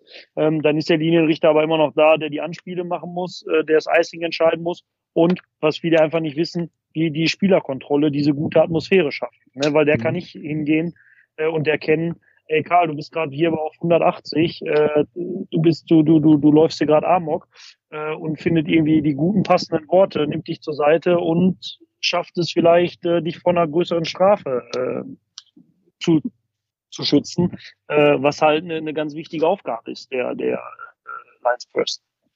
Auf das kommen wir gleich, weil das ist eine gute Überleitung. Jetzt mal, ich möchte mit dir kurz beginnen, Achim, und dann schauen, André, von der von erfahrungstechnisch. So, jetzt Achim, du bist auf dem Eis, hebst die Hand, okay, an Arm. Mhm. Und dann merkst du, fuck, Alter, war falsch. Was, wie, wie gehst du mit sowas um? Weil es wird auch, also ich kann mir halt vorstellen, außer ihr sagt mir, das passiert nie, dann ich glaub's euch. Aber ihr werdet irgendwann ja. die, die Arme heben und sagen, fuck, nein, ist jetzt nicht gut. Die, Hand, die Hand bringt ihr ja nicht mehr runter. Die ist ja oben. Fertig, bam. Wie geht man mit sowas um dann auch? Also beschäftigt euch, jeder Mensch ist verschieden, aber nur mal, dass wir ein bisschen in diese, in diese Psyche reingehen. Beschäftigt euch das dann das Spiel, das Drittel, oder ist es dann nach zehn Sekunden wieder vergessen? Weil, wie gesagt, die Hand ist oben. Irgendwas muss passieren. Irgendwas passiert dann. Ja, also wenn die, wenn die Hand oben äh, ist, dann wird es im Regelfall äh, eine Strafe geben. Es wird ja, also irgendwas hat einen ja dazu bewogen, den Arm zu heben, aber es gab es also bei mir auch wirklich oft genug, wo ich mir dachte so, okay, ja, das sah gerade, also das sah richtig beschissen aus. Mein, mein Arm ist oben und ich weiß jetzt schon, dass das kein guter Call war. Ähm, das ist, also da kann ich so ein bisschen die Brücke zurück zum Trainee schlagen. Also äh, hier hat Lars uns zum Beispiel von Anfang an halt so ein bisschen ähm, Hilfe gegeben und, und Tools an die Hand gegeben, wie man in so einer Situation dann damit umgeht, was danach passiert und so weiter und so fort. Aber das ist halt erstmal nur die Theorie. Man muss es dann auch anwenden. Und das Schwierigste für mich ist halt dieses Abhaken und das dann nicht das ganze Spiel noch mitzuschleppen. Also dass man danach nicht anfängt, dann irgendwie, ja, dann darf die andere Mannschaft hier auch mal und dann äh, war das aber was viel Schlimmeres. Das heißt, ich muss auf der äh, bei, beim nächsten Check dann gegen die erste Mannschaft wieder äh, versuchen, das auszugleichen. Also dass man da nicht reinkommt, sondern es ist dann halt, also man, man nimmt die Strafe und da musst du die nehmen und wirklich versuchen dann danach dich zu resetten und zu sagen, okay, das Spiel geht ab jetzt, also es geht ja trotzdem von Situation zu Situation. Ähm, du kannst das ja nicht das ganze Spiel dann so richtig mitschleppen und dann gar nichts mehr pfeifen oder alles durchlaufen lassen. Und äh, ja, da, wie gesagt, Lars hat uns da äh, viele Sachen mit an die Hand gegeben, aber es ist trotzdem ein Prozess. Ähm, ich bin jetzt mit meinem ersten Jahr durch und äh, es ist natürlich schon besser geworden, aber ich bin immer noch weit davon entfernt, äh, hier komplett sicher mit allem zu sein und äh, zu pfeifen, als, als es nichts Einfaches oder mit jeder Entscheidung zu 100% sicher zu sein, sondern äh, jedes Spiel ist auch neu, jede Situation ist neu und äh, eben zu versuchen, das dann nicht das ganze Spiel beeinflussen zu lassen, sondern so ein bisschen dieses Bild, das man von dem Spiel haben äh, möchte, auch dass es fair und dass es sicher ist, dass das dadurch nicht irgendwie beeinflusst wird, ähm, dass man dann sagt, okay, ich habe jetzt hier gerade ein Beinstellen verpasst, äh, dann darf der in der nächsten Situation darf halt einer von denen durch die Bande gehämmert werden, weil die haben ja eine Strafe gut. Ich glaube erstmal, um auf den ersten Teil deiner Frage zu antworten, äh, wie, wie, wie, wie verhält sich oder, oder wie, wie geht man damit um? Ähm, wir sind Menschen, wir machen Fehler und wir sind ganz emotionale Wesen, wie jeder andere auch, wie jeder Fan. Und äh, ich kann sagen, äh, es gibt schlaflose Nächte, es gab schlaflose Nächte, äh, die wird es die wird's wahrscheinlich auch wieder geben. Das ist Teil des Berufs. Ähm, und ähm, wenn man wenn man Fehler gemacht hat, ähm, das das tut richtig weh und äh, da, da gilt es einfach ja den den aufzuarbeiten ähm, und und versuchen äh, ja sich ja, das, das nicht zu weit mit nach Hause zu nehmen, wie, wie ein Spieler auch. Ich sag mal, ein Spieler, der den entscheidenden Penalty äh, vergibt oder eine riesen Torschance liegen lässt oder der Torhüter, der, der einfach einen unfassbaren schlechten Tag hatte und so weiter. Ähm, das, das gilt es aufzuarbeiten ähm, und, und es äh, ja, besser zu machen. Im nächsten Spiel äh, schauen, schauen, warum man den Fehler gemacht hat und den aufzuarbeiten ähm, und dann alles dafür zu geben, äh, ja, dass, dass der Fehler nicht, nicht nochmal passiert.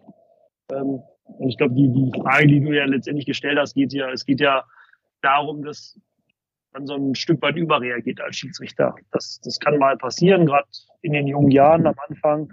Äh, man antizipiert oder man sieht durch Laufwege, äh, oh Gott, der hat so viel Speed und der checkt den jetzt und man denkt, der haut ihn jetzt in die Bande und im letzten Moment fängt er sich irgendwie noch und man hat schon den Arm. Man war letztendlich zu schnell. Also ich sag mal, man hat keine klare Fehlentscheidung getroffen, aber das Judgment war letztendlich äh, nicht genau nicht nicht nicht nicht nicht gut. Ähm, und und man hat letztendlich einen Softcall, sagen wir dann dazu. Ne? Also eine Strafe, die ja, die man sich hätte lieber schenken äh, lassen sollen. Anders ist es zum Beispiel, wenn ein Fehler passiert, äh, Schläger und Puck gehen Richtung Kufe. Ähm, der Spieler tritt auf den Puck, rutscht dadurch weg äh, und aus, aus der Perspektive, wo man sich gerade äh, befand auf dem Eis, sagt man, ey, das, das war der Schläger. Und da besteht mittlerweile die Möglichkeit, da gab es auch kontroverse Diskussionen äh, im Schiedsrichterwesen, im Trainerwesen, im Fanwesen.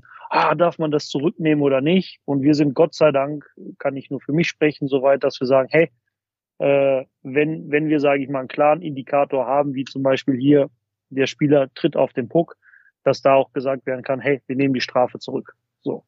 Ähm, oder wie es jetzt beim mittels Videobeweis beim hohen Stock ist, äh, zwei Schläger gehen hoch, äh, mhm. äh, der trifft ihn im Gesicht, man ist felsenfester Überzeugung, äh, das war der Spieler vom Gegenspieler, ähm, der Schläger vom Gegenspieler, Entschuldigung, und sieht dann am Video, oh, äh, tatsächlich war es war es der eigene Mann und dann können wir die Strafe zurücknehmen. Ähm, ich glaube, da da muss man halt auch noch so ein, so ein Stück weit differenzieren und das ist halt, was ich anfangs gesagt habe, diese, diese Softcalls, die man hat, die macht jeder Schiedsrichter. Die wird jeder Schiedsrichter machen, weil so lernen wir Schiedsrichter. Wir haben in dem Sinne einfach kein Training. Wir sind letztendlich im, im Spielbetrieb dann äh, involviert. Und ja, wir, wir, wir machen Fehler. Und Achim hat, hat alles auf den Punkt gebracht. Ich glaube, je, je besser ein Schiedsrichter ist, desto besser kann er immer wieder äh, in, in der, in der, im Hier und Jetzt sein und, und nicht zu weit hinten hängen und denken, ah, habe ich verpasst und dann äh, spielt das die ganze Zeit im Hinterkopf mit. Man muss immer diese, ja, diese, diese mentale Frische haben, dieses, dieses im Hier und Jetzt zu arbeiten ähm, und, und den, den nächsten Call äh, nicht, nicht zu verpassen und, und sich darauf vorzubereiten. Und ähm, das, das braucht Training, ganz klar. Das braucht Training. Man hat, es, es gibt Schiedsrichter. Ähm, mir, mir ist es auch schon passiert. Äh, ich glaube, jedem ist es passiert und jedem wird es irgendwann mal passieren. Man hat einen richtig großen Bock gebaut, und ab diesem Zeitpunkt geht einfach nichts mehr im Spiel, weil man es mental einfach nicht, nicht verkraften kann. Und da ist es, glaube ich, auch gut, ähm, ja, wenn sowas halt erstmal in einem Nachwuchsspiel passiert, bevor es dann halt im DEL-Spiel passiert. Also auch so ein bisschen zur Frage, Linienrichter, Schiedsrichter. Äh, ich sag mal, wenn man Abseits übersehen hat, ähm, ja, ist ärgerlich, aber ist vielleicht noch ein anderer Fehler, als wenn man äh, keine Ahnung, Penalty gegeben hat oder eben nicht gegeben hat, der spielentscheidend war in einem DL-Spiel. Ähm, also auch da wächst man tatsächlich äh, an seinen Aufgaben. Und ähm, das ist halt das Gute, das Trainierprogramm. Ähm, wir können halt von anderen lernen. Also wir sind unheimlich mhm. vernetzt, gerade jetzt durch die ganzen Technologien. Äh, wir, wir, wir nutzen verschiedene ähm, Systeme, um, um Videosharing zu machen, um zu sagen, hey Achim, guck mal, äh, das ist mir gestern in meinem Spiel passiert.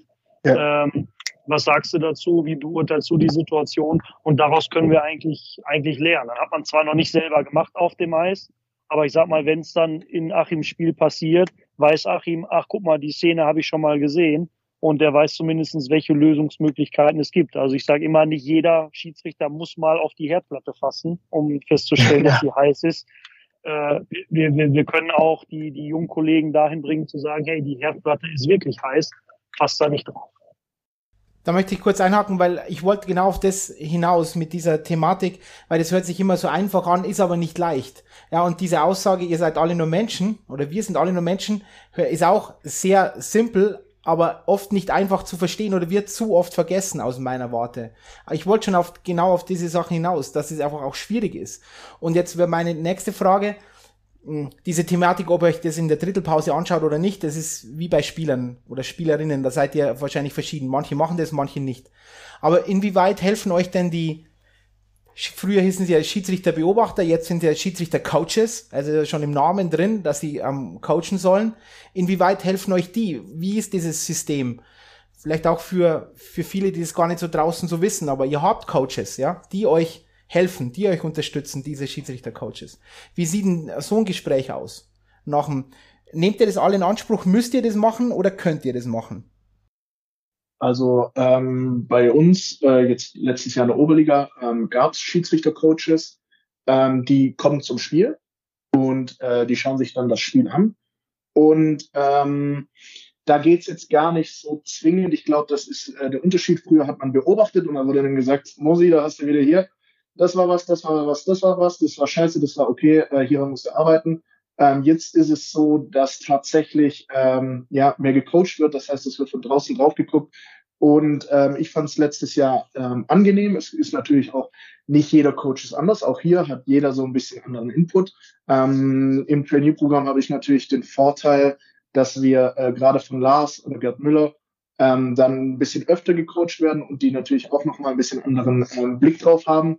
Aber gerade mit, mit Lars und Gerd, das sind halt sehr, sehr gute Coaches und die gucken von außen drauf und ähm, geben halt, also seht, die kommen jetzt nicht in, in die dritte Pause rein und sagen so, Mosi, hier bei Minute 2,22 hast du einen äh, Beinstein verpasst, sondern es sind eher so Sachen so, wie läuft das Spiel, ähm, in welche Richtung geht das Spiel, worauf muss man aufpassen. Ähm, so ist es jetzt bei uns. Ich weiß nicht, wie es wie es in der DL ist, aber so ist es bei uns, dass man eigentlich das Spiel so ein bisschen ähm, bewertet und die Coaches von außen drauf gucken und jetzt noch nicht hingehen und sagen so, das sind alles die Sachen, die man besser machen muss, sondern während des, Spiel geht, während des Spiels geht es um das Spiel. Und danach ist dann so ein bisschen, ähm, okay, äh, was ist aufgefallen, was für Sachen, wie ging es dir selber auf dem Eis, ähm, gibt es irgendwelche, äh, gibt es irgendwie, bringst du dich in Situationen, äh, in denen du dann zum Beispiel keine gute Entscheidung treffen kannst, weil du zu weit vom Tor weg bist, schwierig dann ohne Video zu sehen, ob die Scheibe drin ist und so weiter und so fort. Also dass dann äh, gecoacht wird, äh, an den ganzen kleinen Stellschrauben eben zu drehen, was macht dich zu einem besseren Schiedsrichter. Also so war es jetzt in der Oberliga im letzten Jahr, ähm, im Trainee-Programm sowieso. Lars äh, beobachtet zum Teil ganz schön kritisch, äh, insbesondere danach und hat dann und hat dann eben viel viele Anmerkungen, die er uns sagt, aber ähm, immer konstruktiv und macht dann am Ende des Tages auch besser und es ist auch auf dem Eis kommt es einem ganz anders rüber oder es ist komplett anders, wie wenn man es von außen anguckt. Also auch wenn man das Video danach anguckt, äh, da sehen Situationen komplett anders aus, äh, da stellen sich Situationen anders dar. Und deswegen ist das, äh, wenn man die Möglichkeit hat, das danach anzugucken, auch nicht verkehrt. Aber so ein Coach, der von außen drauf guckt, der eben Erfahrung hat, gerade bei jungen Schiedsrichtern, äh, wie mir am Anfang, man hat ja gar keine Ahnung. Also man kommt als, als ehemaliger Spieler hin und denkt, okay, ich krieg eine Pfeife in die Hand und dann pfeife ich halt abseits Icing oder Strafen, je nachdem, was für, was für ein Schiedsrichter oder alles zusammen, wenn ich irgendwie im Landesverband pfeife. Ähm, und pfeife das einfach und äh, pfeife das, was ich sehe. Und das ist aber so, so weit weg von der Realität und du brauchst, du brauchst auch jemand, der dich, der dir am Anfang sagt, was du machen musst, weil du hast gar keine Ahnung, und ähm, dann macht man die Basics und dann brauchst du halt jemand, der zu dir sagt, okay, die Basics passen jetzt. Ist wie als Spieler. Also es ist, äh, du hast ja einen Trainer auch, der bringt dir am Anfang das Schlittschuhfahren bei und sobald das irgendwie funktioniert, wird dann ein bisschen mehr in die Tiefe gearbeitet. Und so ist es als Schiedsrichter bisher, zumindest bei mir auch. Am Anfang komplett planlos, jetzt kann ich so ein bisschen in den Schlittschuh laufen Und äh, jetzt werden an den ganzen Kleinigkeiten gearbeitet, damit man eben auch als Schiedsrichter besser ist und bessere Entscheidungen treffen kann. Und wenn du, wenn du sagst, Schiedsrichter, Coaches helfen dir dabei, wie ist da die Kommunikation? Ich möchte, also wie oft hast du mit dem dann Gespräche? Ist es dann unmittelbar nach dem Spiel? Ist es in den Drittelpausen? Bestimmst es du? Mit den Coaches? Ja, mit den Coaches, genau. Wie, ist es deine Entscheidung oder könntest du mit dem jetzt äh, nur nach dem Spiel, der ist jetzt, du pfeifst jetzt Oberliga und der ist da bei dem Spiel. Sagt dann ja, der, dann hey, kommt er vorm Spiel. Ja. ja, okay, na, Entschuldigung, Achim, jetzt du. Ähm, kommt vorm Spiel rein, also kündigt sich erstmal an, sowas bei uns jetzt zumindest, plus im Trainingprogramm wissen wir natürlich, wir fahren irgendwie nach Düsseldorf, äh, sind dann dort das Wochenende, dann habe ich äh, ein DNL-Spiel, da weiß ich, dass Lars zugucken wird. Ähm, also im Trainee-Programm würde ich sagen, ist das ein bisschen abgekapselt, weil wir eben noch mehr Coaching bekommen und eben Lars noch viel, viel mehr mit uns arbeitet. Im normalen Oberliga-Alltag war es so, der Schiedsrichter, also der Schiedsrichter-Coach war da, äh, hat sich angekündigt, kam vorher rein, man hat so ein bisschen besprochen, äh, wie waren die letzten Spiele, was gab es für Situationen und so weiter und so fort. Es wurde ein Gameplan erstellt, äh, was für Mannschaften hat man und so weiter und so fort. Ähm, dann geht das Spiel los und dann kam der Coach, hat gefragt, ob er danach rein, also in der dritte Pause kommen soll, ja oder nein. Und da kann man natürlich auch sagen, nein. Ähm, so war es jetzt bei uns zumindest. Ähm, bisher war es aber immer so, dass wir gesagt haben, ja, okay, komm rein. Und äh, dann kommt er eigentlich relativ kurz im Idealfall nicht länger als fünf Minuten, weil so ewig lange Drittelpause haben wir auch nicht. Ähm, und bespricht dann einfach äh, die ganzen Sachen, die ich vorher schon angesprochen habe, mit einem. Ähm, zweite Drittelpause das gleiche. Es wird gefragt, okay, sollen wir noch mal reinkommen? Ähm, und nach dem Spiel ist es dann eigentlich immer so, dass es danach dann noch mal so ein bisschen äh, ein Coaching gibt. Da wird dann jeder Schiedsrichter äh, wird einzeln kurz angesprochen. Es wird gesagt, was aufgefallen ist. Es wird ein bisschen ausgearbeitet. Wo soll die Reise hingehen? Was gibt's für Sachen? Gibt es überhaupt Sachen und so weiter und so fort. Und im Nachgang gibt's dann noch mal kurz, äh, es gibt dann so ein paar äh, Ski, also es gibt ein Ski, wo dann draufsteht, so schau dir die Situation noch mal an, die haben wir gerade besprochen, so und so sah es aus. Äh, und dann kriegt man normalerweise noch mal eine E-Mail mit den ganzen Situationen eben und kann die danach noch mal auswerten. Ähm, aber es ist jetzt nicht so, dass da dann wochenlang danach noch irgendwie Feedback kommt, sondern es ist das Spiel. Man hat äh, das Coaching, man bekommt danach normalerweise nochmal eine Zusammenfassung, guckt sich das nochmal an. Und dann ist das Schöne, ist okay, ja, wenn du irgendwie äh, sonntags ein Spiel hattest, so fünf Tage später hast du normalerweise das äh, nächste Spiel, wenn nicht Dienstag ein Spiel oder Mittwoch ein Spiel ist. Also es ist jetzt auch nicht so, dass man da ewig lang dann eine Situation rumkaut, sondern es ist eigentlich zack, zack, zack und man versucht einfach dann äh, die Sachen mitzunehmen und beim nächsten Mal halt äh, besser zu machen. André, benutzt du deine Schiedsrichter-Coaches offen? Benutzt du die oft? oft? André, War die Frage an mich? Ja, genau, André, ja, Entschuldige. Benutzt du deine Schiedsrichter-Coaches ja. oft? Ja, absolut, ja. Also ich glaube, ähm, als ich angefangen habe, ähm, da hießen die ja noch Beobachter, Supervisor und da war immer die Guideline, äh, don't make me come down here.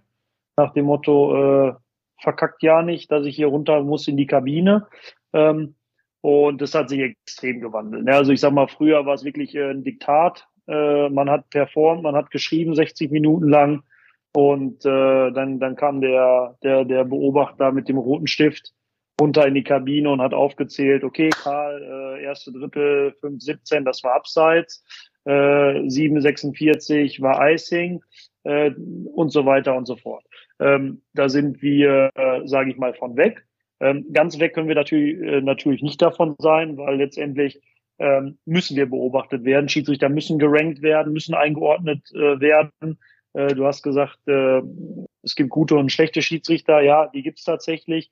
Und das muss sich natürlich irgendwo auch im System widerspiegeln, ähm, dass das einfach selektiert wird, okay, wer gehört zu den Top-Schiedsrichtern und wer gehört zu den schlechteren Schiedsrichtern.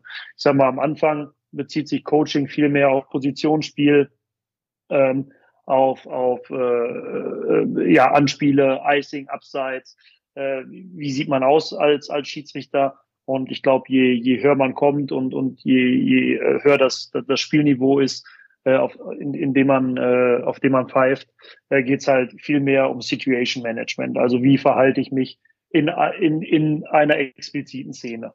Ähm, da muss man nicht groß anfangen äh, zu sagen, okay, äh, das ist ein Beinstellen und das ist ein Stockschlag, ähm, sondern da geht es dann eher um die Frage, okay, ähm, warum, warum glaubst du aus deiner Sicht, äh, gab es den Fight im zweiten Drittel? So. Und meistens hat man, man entwickelt in, im Laufe seiner Karriere ein relativ gutes Bauchgefühl und jeder Schiedsrichter lügt sich auch meistens äh, gerne in die Tasche mal, wenn er dann sagt, nee, weiß ich gar nicht, warum die fighten wollten, die hatten wahrscheinlich Lust. Nee, meistens gibt's irgendwo immer äh, einen Indikator, der halt, sage ich mal, das Ganze äh, fast zum Überlaufen gebracht hat. Und, und so ist es halt, sage ich mal, auf Top-Niveau, dass einfach ähm, deswegen ist es auch so wichtig, gute, erfahrene Coaches zu haben.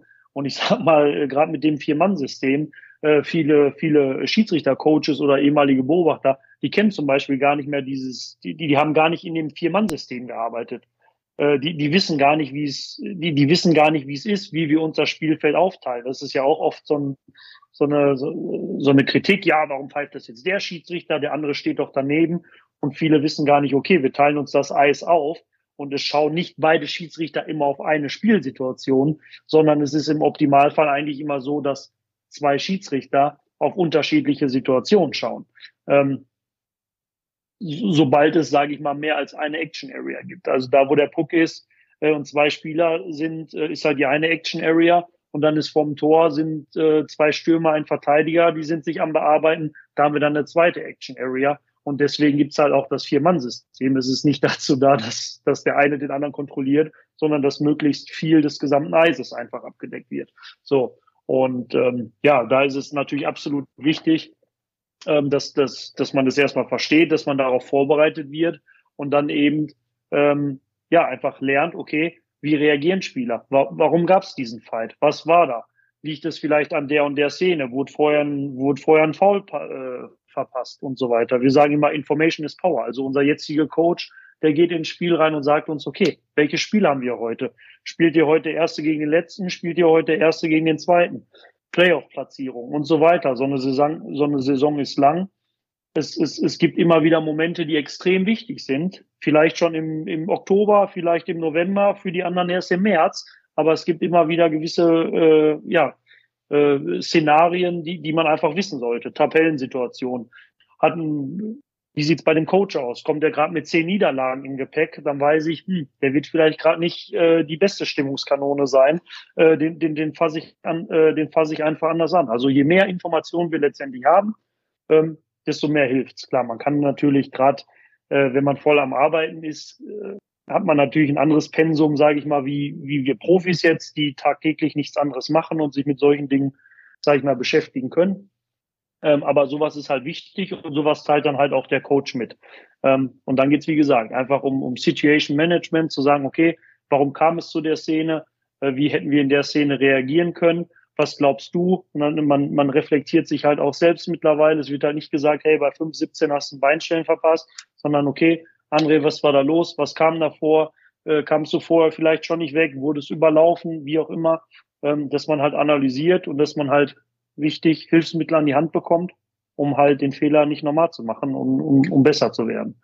Und ähm, da sind wir wieder bei der Thema Technologie. Ich nutze es viel, äh, in, den, in den Drittelpausen nach dem Spiel mit Videoclips zu arbeiten. Die Teams machen es ja auch. Wenn, wenn ich konfrontiert werde im zweiten Drittel und mir ein Trainer sagt, ey André, du hast hier im ersten Drittel äh, den, den, eine Matchstrafe verpasst, ganz klarer Check gegen den Kopf. Äh, da hast du deine Wahrnehmung auf dem Eis. Du hast die äh, drei ähm, die die drei äh, Sidelines deiner deiner Kollegen, die auf dem Eis waren und die des Schiedsrichtercoaches, aber du hast vielleicht noch zwei, drei andere Kameraperspektiven oder du hast dann Kameraperspektiven, du hast Slow Motion, du kannst dir die Szenen angucken und kannst dann natürlich dann auch den den Trainer, den Spieler äh, konfrontieren und sagen, hey, ich habe es mir nochmal angeschaut, ja, ihr habt recht oder nein, es war kein Check gegen den Kopf ähm, und so weiter und so fort. Also auch da ist, ist es ein absolut wichtiges Tool, einfach up-to-date zu sein und das letztendlich zu wissen und gesehen zu haben, was halt auch die Teams und Trainer gesehen haben. Es gibt noch ein paar Fragen, die, die, möchte, die möchte ich noch besprechen mit euch. Das erste, ähm, weil es jetzt auch immer wieder kam, auf viel Vertrauen mit diesem im Vier-Mann-System etc. Fändet ihr eigentlich gut, wenn ein Vierer-Team immer zusammen ist und pfeift? Dass man sagt, das sind immer, immer die vier gleichen und die gehören einfach untrüglich zusammen, die finden sich und sind ein Team und das war's. Und dass man nicht durchmischt. Ist ja organisatorisch schon gar nicht möglich. Sorry, dass ich wieder ins Wort fall, aber mhm. Äh, da müssen wir alle, da müssen wir ein komplett, eine komplette Liga mit, mit Vollprofis haben, die, die halt als, als Vierer gespannt äh, unterwegs sein können. Das, das geht ja schon mal gar nicht. Wenn Achim Freitag arbeiten muss, ich soll Freitag mit dem Achim pfeifen, äh, ja, dann sagt Achim, sorry, tut mir leid, ich habe halt einen Hauptberuf und der geht halt letztendlich vor. Also allein aus organisatorischer Sicht schon nicht möglich. Ähm, und wenn es machbar wäre, weiß ich gar nicht. Ich glaube aber, es hält immer frischen Wind. Also ich glaube, dass, dass man extrem viel voneinander lernen kann. Ähm, gerade der Unterschied erfahren, nicht erfahren, ja. äh, zwei, zwei erfahrene, zwei unerfahrene, das ist ja auch so ein Ding. Ähm, ja, wenn man, wenn man das, das, das Lauf, äh, das ist so ein Kritikpunkt, der auch oft mal kam. Ah, die jungen Schiedsrichter, die alle nur noch im Vier-Mann-System groß geworden sind, die können gar kein Spiel mehr alleine leiten. Früher im Dreimann-System, wo man alleine war, da musste man das noch äh, und solche Geschichten. Äh, und das, das kann man auch alles steuern, äh, aktuell auch mit dem Viermann-System. Äh, wenn man dann auch einfach mal zwei, zwei äh, unerfahrenen Schiedsrichtern vielleicht ein äh, etwas größeres, wichtigeres Spiel gibt, äh, sie natürlich da entsprechend darauf vorbereitet, entsprechend coacht, ähm, dann, dann ist, ist das auch ein sehr effektives äh, ja, Mittel, äh, das irgendwie steuern zu können. Und ich glaube, ähm, dann, dann ist es extrem gut, wenn einfach eine gewisse ja, Mischung äh, immer wieder besteht. Der eine, der spricht mehr, der andere spricht weniger. Äh, ich glaube, da, da kann man sich auch, auch sehr gut ergänzen. Und wenn man, äh, wenn man immer als gleiches Vierer-Gespann äh, unterwegs ist, so war es früher mal am Anfang, als ich angefangen habe, da waren die Linienschiedsrichter immer zusammen. Also man hatte jedes, jedes äh, Spiel als Linienschiedsrichter zusammen. Ähm, auch da gibt's Pro und Contra. Ich sag mal, Leute allein, die sich privat nicht mochten, das, das war einfach ein Problem. Punkt. Da ist man nicht gerne hingefahren. Ich glaube, jeder kennt das, der in der Mannschaft spielt und äh, dieser eine Spieler, den keiner leiden kann, ja, der spielt nicht mehr lange in der Mannschaft. Und wenn man dann von außen gezwungen wird, die ganze Zeit mit dem auch noch Erfolg zu haben, ist halt extrem schwierig. Ähm, und von daher glaube ich, ist es gut, einfach einen gewissen Mix zu haben und was sich so ein bisschen herauskristallisiert ist, dass man mittlerweile so Blöcke macht, dass man jetzt sagt, okay, pass auf, Achim, ähm, so haben wir es gemacht in Straubing beim Goldboden Cup. Ähm, ihr macht jetzt mal, ihr macht jetzt mal drei Spiele zusammen. So. Und dann machst du drei Spiele mal mit XY. Und, und ich glaube, das, das hilft, dass man sich so ein bisschen aneinander gewöhnen kann, Routine entwickelt. Also das hilft halt auch natürlich schon, dass wenn man mal ein, zwei äh, Spiele mit, mit äh, seinem Partner äh, bestritten hat, dass, dass man weiß, okay, wie reagiert der, wie sind die Laufwege, wann wechselt der hinterm Tor, wann nicht. Das hilft schon. Aber an einem gewissen Punkt ist es, ist es so in einem drin, ähm, dann, dann, dann braucht man, sage ich mal, nicht mehr sich auf den anderen Partner einzustellen. Da weiß man, woran man ist. Ähm, und, und dann arbeitet man äh, zusammen. Ja, also ich, ich gehe da eigentlich komplett mit. Wir haben jetzt gerade aus meiner Perspektive ähm, von jemand, der gerade am Anfang steht, es hilft natürlich enorm, wenn man, wenn man jemand hat, ähm, auf den man sich am Anfang so ein bisschen verlassen kann, in Anführungszeichen immer, weil du musst es natürlich trotzdem, solltest es selber hinkriegen, aber es gibt einfach so ein bisschen, ähm, am Anfang ist man das Reh im Scheinwerferlicht und ich hatte mein erstes Spiel mit André und es war wirklich, ich habe mich komplett eingeschissen. Und äh, aber es hat einfach geholfen zu wissen, ich stehe mit jemandem auf dem Eis, der selbst wenn ich gar nichts irgendwie hinkriege, das Ding irgendwie schon schaukeln wird. Und du hast es gesagt, ähm, es ist so ein bisschen, die Teams werden dann durchgemixt. Es sind mal zwei Junge, ähm, irgendwie wir Trainees treffen öfter zusammen und dann hat man jemand, der genauso unerfahren ist wie man selber und man muss irgendwie dran wachsen.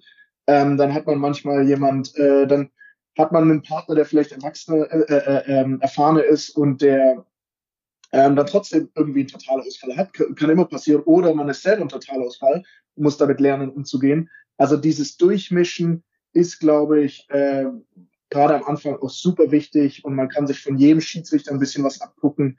Jeder hat irgendwas, dass er sagt, äh, zumindest er sagt es dir, du hörst es, du bewertest das für dich, äh, du probierst das im Spiel aus und sagst, okay, da kann ich gar nichts mit anfangen, hinter Tor wechseln und so weiter und so fort. Oder hey, äh, ist ja richtig gut. Dann hast du noch Coaches von draußen, die drauf gucken und so. Also ich denke, das ist schon, ist schon wichtig, dass man da auch so ein bisschen ähm, durchwechselt und andere Inputs bekommt. Plus, wie gesagt, gerade in der, äh, in der Oberliga ist das so, du, mit den Arbeitszeiten und so weiter und so fort, ist es gar nicht so einfach. Ähm, Wenn es dann in Richtung Playoff geht, ist vielleicht ein bisschen besser, wenn man da so ein bisschen zumindest das verschlankt und mit, mit den Teams auch oder die Teams zusammenstellt, weil mit manchen Schiedsrichtern funktioniert es einfach ein bisschen besser als mit anderen. Harmonie ist halt auch einfach so, es sind Menschen. Ähm, und wenn man da einen Partner hat, mit dem man oder bei dem man einfach weiß, okay, wir ticken gleich, wir haben das gleiche Strafmaß, wir haben das gleiche Judgment, Fingerspitzengefühl, wir verstehen uns. Ähm, das macht es natürlich einfacher, wie wenn man eben nicht dieses Gefühl hat. Ähm, aber wahrscheinlich, ja, es gibt keinen richtigen Mittelweg. Ähm, ich bin dafür, dass man es ein bisschen durchmischt, äh, gerade um eben auch verschiedene Inputs zu bekommen. Und äh, man kann sich halt auch nicht darauf verlassen, dass man immer mit den gleichen Personen äh, pfeift und sich dann zurücklehnt und weiß, okay, was weiß ich, ein Andrea oder ein Stefan Bauer, äh, die retten mir schon den Arsch, wenn ich irgendwie was nicht sehe, sondern dass man eben guckt, dass man da den verschiedenen Reizen ausgesetzt ist. Okay. Achim, jetzt noch, es gibt nur zwei Fragen. Wir haben uns jetzt ein bisschen aufgewärmt, aber jetzt gehen wir voll rein. Was wünschst du dir eigentlich von Trainern oder Trainerinnen? Okay, die sind an der Bande. Was wünschst du dir als Schiedsrichter von den Trainer und Trainerinnen? Also, was, was wünsche ich mir? Ich glaube, ähm, im Idealfall ist es so reflektiert, wie es die Emotionen zulassen. Also, dass der, dass der Trainer es hinbekommt, ähm, nicht nur aus der Sicht seiner Mannschaft, drauf zu gucken, sondern ab und zu einfach kurz einen Schritt zurückgehen und auf die Situation gucken als neutraler Beobachter und sehen, okay, das oder das ist passiert, das oder das ist die Situation, das ist vielleicht davor passiert und so weiter und so fort. Also nicht nur diese Trainerbrille und auf die eine Situation, sondern dass es so ein bisschen, ja, das Gesamtbild angeguckt wird, was natürlich je emotionaler es wird, desto schwieriger ist es, äh, kann ich auch verstehen. Aber das plus das einfach so ein bisschen ähm, ja, dass die Trainer am Ende des Tages auch wissen, äh, wir sind Menschen, wir geben unser absolut Bestes. Äh, Fehler können passieren, die Emotionen sind auch nachvollziehbar, aber es sollte auch immer mit so einem Mindestmaß an Respekt einfach äh, passieren. Weil wir kommen nicht hierhin, um das Spiel irgendwie, um zu sagen, okay, heute drücke ich XY richtig einen rein, ich habe Bock, die Mannschaft zu verpfeifen, sondern wir kommen, ähm, wenn wir Scheiße bauen, André hat es vorher gesagt, äh, man nimmt das mit nach Hause und niemand weiß das eigentlich besser als wir. Also wenn ich irgendwie gerade die Hand oben ist und ich weiß, das war ein Shitcall, so niemand auf dem Eis weiß das eigentlich besser als ich, weil meine Hand ist gerade oben.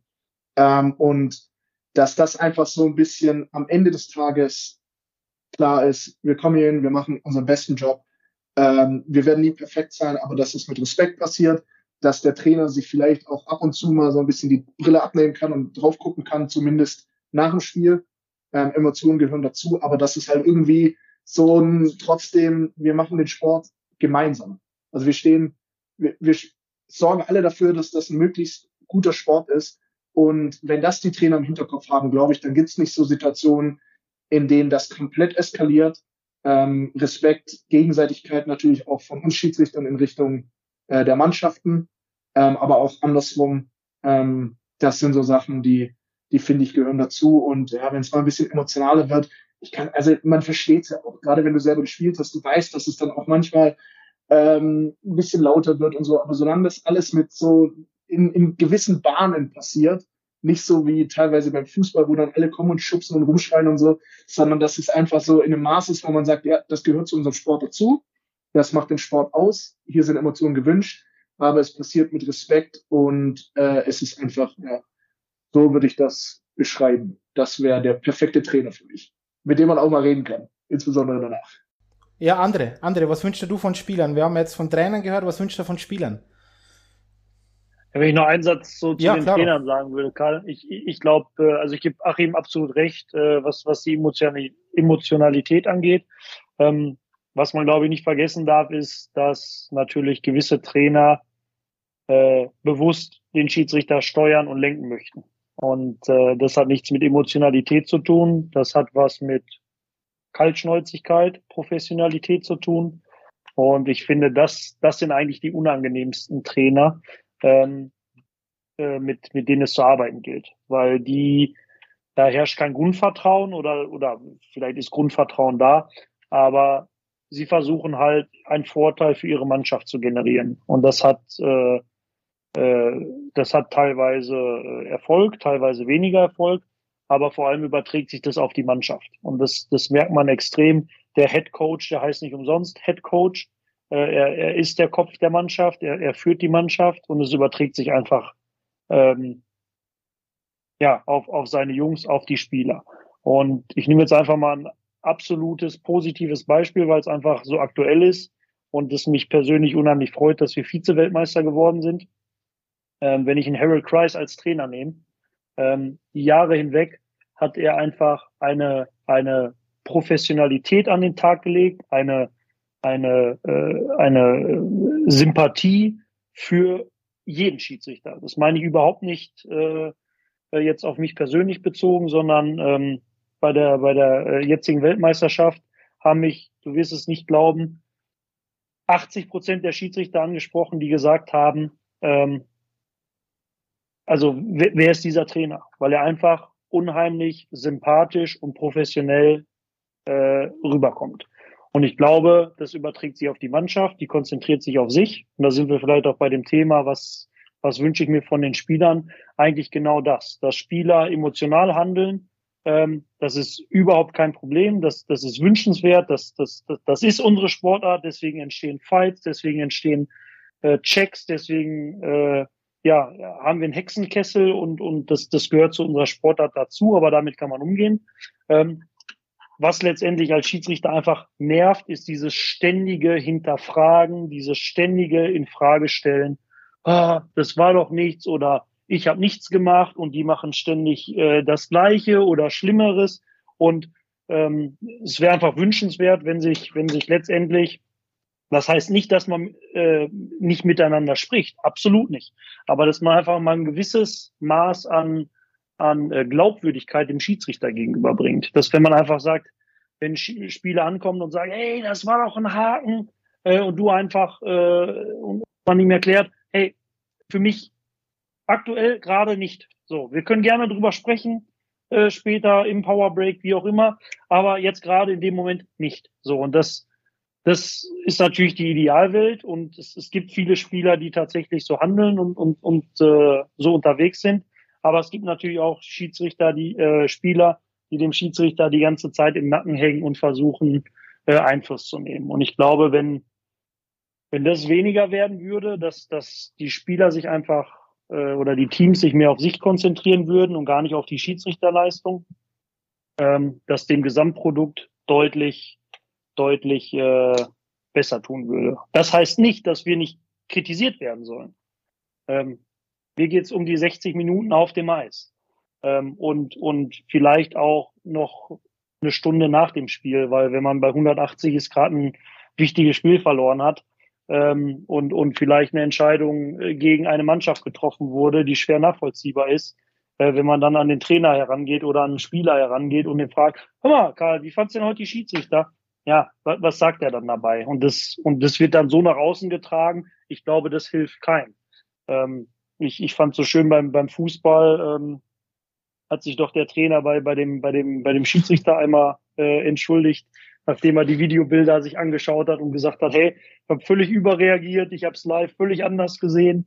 Und das ist ja eigentlich das Schöne, was den, was den Sport ausmacht dass man auf der einen Seite natürlich den Schiedsrichter kritisiert, wenn er einen Fehler gemacht hat, dann kritisiert man aber das gestreifte Trikot und auf der anderen Seite sollte der Mensch irgendwo auch eine gewisse berücksichtigt, äh, zum gewissen Teil berücksichtigt werden, gesagt, okay, wenn ich jetzt weiter auf den Eintritt, äh, das ist, das macht den Schiedsrichter nicht besser. Also äh, ich sag mal, je, je mehr man auf den Schiedsrichter einprügelt, ähm, ich glaube nicht, dass, dass äh, viele Menschen dadurch besser werden, äh, sondern ja, vielleicht eher, eher noch schlechter und, und ja, dann gerade auch im Nachwuchsbereich und so weiter die Lust verlieren. Ne? Ich meine, man mhm. muss ja auch, wir haben alle Schiedsrichtersorgen.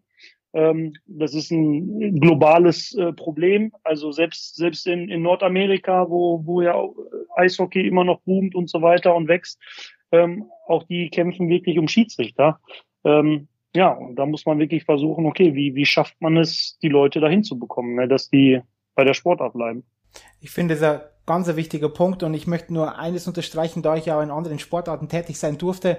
Ähm, ich finde auch, dass bei uns im Eishockey ganz oft auch diese Härte und diese Emotion immer als Entschuldigung vorgeschoben wird wenn man in einer anderen Sportart, und da nenne ich immer wieder ganz bewusst Rugby anschaut, das ist sicher keine weniger harte Sportart, mit Sicherheit nicht, weil wenn da 115 Kilo Junge auf dich zuläuft und möchte das Ei haben, der tut dir weh und der tut dir wirklich weh. Also der, der, der das sind Schmerzen. Und ähm, dann, wenn ich immer Sir sagen muss zum Schiedsrichter und wenn ich das nicht mache, dann ist das erledigt, dann stelle ich mich vom Platz, ja. Dann kann ich nicht sagen, ah, das ist bei uns ist das nur nicht möglich, weil wir so harte Sportart sind. Und man kann sich kontrollieren. Das ist einfach nur eine gewisse, ja, auch Traditionen, die sich da eingespielt haben. Genau, möchte man das tun. Und das finde ich auch alles, was ihr gesagt habt, zusammenfassen. Das geht immer von beiden Seiten, Trainer, Schiedsrichter, Schiedsrichter, Trainer und so weiter, aber es, es funktioniert, das kann funktionieren auf alle Fälle. Und du hast ja mit dem Harry, habe ich auch schon oft darüber gesprochen, oder mit dem Toni oder was auch immer. Es ist einfach, man kann, man kann sich zurücknehmen. Und dieses Hibbelige überträgt sich halt auch sehr, sehr, sehr, sehr, sehr, sehr oft auf die Mannschaft. Dann wird's auch, und auch im Nachwuchs. Im Nachwuchs ist das, finde ich, ganz, ganz eklatant. Noch, klar. Ja, ja. Gar, es ist noch viel krasser weil der Trainer ja noch eine andere Vorbildfunktion hat als jetzt im, im, im Profibereich. Natürlich, ja. gerade als, als junger Mensch äh, schaut man zum Trainer, glaube ich, mehr, mehr auf als äh, im, im, im Profisport jetzt. Ähm, und klar, wenn man wenn man es da einfach ja negativ vorlebt, ähm, überträgt sich es natürlich auf die Teenager, weil es wird ja so vorgegeben. Äh, vielleicht wird es ja sogar, vielleicht wird es ja sogar verlangt vom Trainer. Vielleicht habe ich ja sogar bessere Chancen. Hey, wenn der meckert, ich meckere auch, dann findet der mich vielleicht noch besser und ne, also mhm.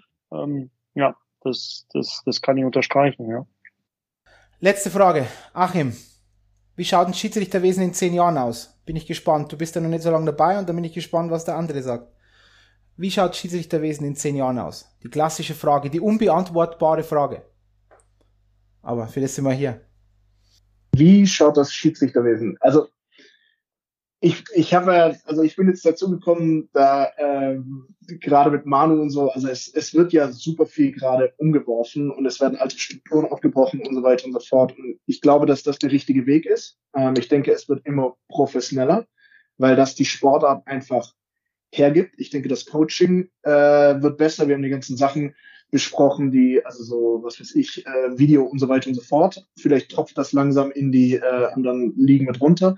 Aber ich glaube, dass das Schiedsrichterwesen so wie die Vereine in die DNL, DNL 2 und so weiter und so fort. Also es wird alles immer professioneller. Und das Schiedsrichterwesen muss dort einfach gucken, dass wir Schritt halten, weil die Sportart verändert sich so schnell. Wenn wir, wenn wir uns abhängen lassen, dann wird das, also es wird immer schwieriger. Und ich glaube, wir sind auf einem richtigen Weg. Ich denke, äh, was man auf jeden Fall gucken muss, ist, dass man Nachwuchs dann bekommt. Ähm, ich glaube, da, wir haben gerade schon so ein bisschen gesprochen, was könnten da Gründe sein, äh, warum das nicht so ist. Äh, man könnte mal schauen, äh, wie, wie es da mit Respekt und so weiter und so fort aussieht, Recruiting, äh, bla bla. Also ich denke, das sind Baustellen, die man auf jeden Fall angehen muss, weil einfach, es kommen, glaube ich, nicht mehr so viele Schiedsrichter nach. Ich verstehe es auch teilweise. Ähm, und ansonsten, ja, Coaching, alle Möglichkeiten, die man hat, dass es besser, professioneller wird, dass wir Schiedsrichter ähm, bessere Entscheidungen treffen können und dass es einfach, ja, so wie es mittlerweile in den, in, in den Nachwuchsligen, in der Oberliga, Bayernliga teilweise ist, so professionell müssen wir uns einfach anpassen. Sonst können wir das Niveau, das die Mannschaften gehen, nicht mitgehen. Und dafür brauchen wir auch neue junge Schiedsrichter, die hungrig sind, die Bock haben. Ähm, ich kenne einige, äh, die jetzt auch letztes Jahr in der Oberliga angefangen haben, die richtig Bock drauf haben. Und mit so Jungs macht es richtig Spaß zu arbeiten. Ähm, ich glaube, wir sollten dafür sorgen, dass viele junge Spieler, die jetzt auch den Sprung vielleicht nicht schaffen, sehen, wie geil es sein kann, Schiedsrichter zu sein. Weil ich hätte mir das, ich hätte nicht gedacht, dass es so viel Spaß machen kann. Es ist nicht immer spaßig, aber es ist auf jeden Fall eine Herausforderung und man kann als Team auf dem Eis Spaß haben, man kann sich selber fordern und so weiter und so fort. Und es ist wirklich was, das wie, also es ist ein Sport im Sport du kannst besser werden, du kannst an dir arbeiten und so weiter und so fort. Und ich glaube, dass das ist, was viel mehr kommuniziert werden sollte, dass man auch nicht der Prügelknabe ist. Ich habe mit alten Mitspielern gesprochen, die gesagt haben, auf gar keinen Fall würde ich mich da hinstellen und die ganze Zeit beschimpfen lassen. Und das ist so ein bisschen das Problem, wenn das das ist, was alle denken, was Schiedsrichter sein ausmacht, nämlich äh, ich, ich pfeife, äh, ich muss Entscheidungen treffen und wird dafür beschimpft, ähm, dann ist das das falsche Bild, das gezeichnet wird. Und ich glaube, ähm, dass man daran arbeiten könnte, dass ein bisschen zu wandeln zu, äh, wie viel Spaß das machen kann und was man damit auch bewegen kann, dass man den Sport besser machen kann. Und das Schiedsrichterwesen an sich muss einfach Wege finden, das zu ermöglichen, professionell zu werden, dafür zu sorgen, dass wir die bestmöglichen Möglichkeiten haben, auch auf einem, auf einem entsprechenden Level zu pfeifen. Und wie die Strukturen dafür sein müssen, dafür bin ich einfach zu weit weg. Ich glaube, das Coaching ist wichtig, ähm, dass die Coaches auch dementsprechend gut sind ähm, dass ehemalige Schiedsrichter, die auf einem sehr, sehr hohen Level gepfiffen haben, dass die dann als Coaches eben das noch weitergeben können ähm, und dass man daran eben arbeitet. Und die Mannschaften in die Pflicht nimmt, ähm, einfach gerade im Jugendbereich und so weiter und so fort, dass da vielleicht auch wieder so ein Umdenken einsetzt, ähm, ja, wie, wie wir Schiedsrichter auch, was unser Standing ist und wie man miteinander umgehen sollte, dass das ein Miteinander ist. Das ist auch klar in den Köpfen ist gute Schiedsrichter, Schiedsrichterinnen, gute Spielerentwicklung und Spielerinnenentwicklung, schlechte Schiedsrichter und Schiedsrichterinnen, schlechte Spieler und Spielerinnenentwicklung. Und wir, wenn wir weiterhin so auf den Weg beschreiten wollen, den wir haben in Deutschland, ist es elementar aus meiner Sicht, dass wir ganz viele gute Schiedsrichter und Schiedsrichterinnen haben. Andere, wie schaut Schiedsrichterwesen in zehn Jahren aus? Ah, ich glaube, der Achim hat schon sehr viel auf den Punkt gebracht. Ich, ja, Nachwuchs, das, das ist das A und O. Wir müssen wir, wir haben so viele äh, gut ausgebildete Hockeyspieler mittlerweile, die dann ja den, den Sprung in den Profibereich nicht, nicht schaffen und die müssen wir irgendwie versuchen abzugreifen, ähm, sage ich mal, dass, dass die ähm, der Sportart trotzdem treu bleiben, auch in anderen Funktion. Äh, wie man das letztendlich macht. Äh, ich weiß, in, in Kanada, da, da muss jede, jede, jede Nachwuchsmannschaft muss mindestens zwei Schiedsrichter stellen ähm, dass, dass, dass jeder das mal gemacht hat irgendwie. Ähm, das ist sicherlich ein System, äh, ehemalige Spieler äh, abzugreifen. Ähm, und, und, und sicherlich muss man auch Geld in die Hand nehmen letztendlich. Ne? Ich meine, äh, ich sag mal, äh, wenn ich jetzt ein, ich nehme jetzt mal einen DNL-Spieler, der, der nach seiner DNL, ähm, also jetzt nicht in die DL kommt, vielleicht auch nicht in die DL 2 äh, es schafft, sondern äh, in die Oberliga kommt und äh, ich sag mal nach nach x Jahren, ich nenne jetzt mal eine Zeitspanne ein bis fünf Jahren, ähm, ja, der Traum des Eishockey-Profis auf Top-Niveau vorbei ist, äh, den muss man irgendwie einen Weg bereiten, wenn die da Lust drauf haben, äh, zu sagen, hey, ähm, du, du, du kannst jetzt, du kannst Schiedsrichter werden und wir fördern dich eine gewisse Zeit. Wir machen eine Art Ausbildung, wir unterstützen dich, ähm, weil eins ist Fakt, der Zeitaufwand, das, was Achim gerade gesagt hat, dass das Anforderungsprofil äh, von uns Schiedsrichtern ist in den, ist in den letzten Jahren, ich möchte wirklich sagen, explodiert. Also allein der, der Zeitaufwand, der Fahraufwand, äh, ich meine, das steckt ja alles dahinter. Da könnten wir nochmal einen eigenen Podcast drüber machen. Aber alleine bis, bis wir beim Spiel vor Ort sind und wieder zu Hause sind, äh, was, was, was das für ein Gesamtpaket ist, ähm, ist, ist einfach extrem. Und da nur Leidenschaft und, 50 äh, Euro äh, auf die äh, Tatze zu bekommen, wird da nicht mehr ausreichen, denke ich. Und da gilt es einfach dran, ja, Systeme zu entwickeln, wie man vielleicht eine, eine Ausbildung irgendwie ja, ermöglichen kann, dass man, ähm, dass, dass man äh, Schiedsrichter rekrutiert und vor allem auch eine gewisse Zeit lang von diesen einfach profitieren kann. Äh, ich sag mal, wenn ich, wenn ich einen ehemaligen Spieler nehme, der 39 Jahre alt ist, ähm, wie lange soll der noch Schiedsrichter bleiben? So, wir haben gerade über äh, die, die Spielerentwicklung gesprochen. Ähm, es ist dann einfach legitimiert. Ich meine, wir haben nur die ein, ein paar Knie, ein paar Schultern. Äh, die, die Sportart, ja, wir, sind in dem Sport drin. Wir haben alle die gleichen Baustellen mehr oder weniger. Und ähm, wenn ich dann so viel ähm, Kapital in, in einen alten Schiedsrichter investiere, äh, der Ertrag ist halt irgendwo überschaubar. Weil ich sag mal, spätestens mit 50 äh, ist, ist es sehr wahrscheinlich vorbei in den aller, allermeisten Fällen. Klar, Ausnahmen bestätigen irgendwo die Regel. Aber ähm, ja, habe ich gerade gesagt, weltweit ist, ob es in Finnland ist, ob es in Schweden ist, ob es in der Schweiz ist, in Nordamerika, äh, alle suchen gute Schiedsrichter, alle suchen Schiedsrichter. Ähm, und äh, da ja, gilt es wirklich äh, diese Aufgabe zu bewerkstelligen und, und versuchen, viele Schiedsrichter zu gewinnen. Ja, und dann, was, was Achim auch sagte, äh, es wird professioneller, es wird mehr Coaches geben, wir, wir müssen gute Schiedsrichter halten.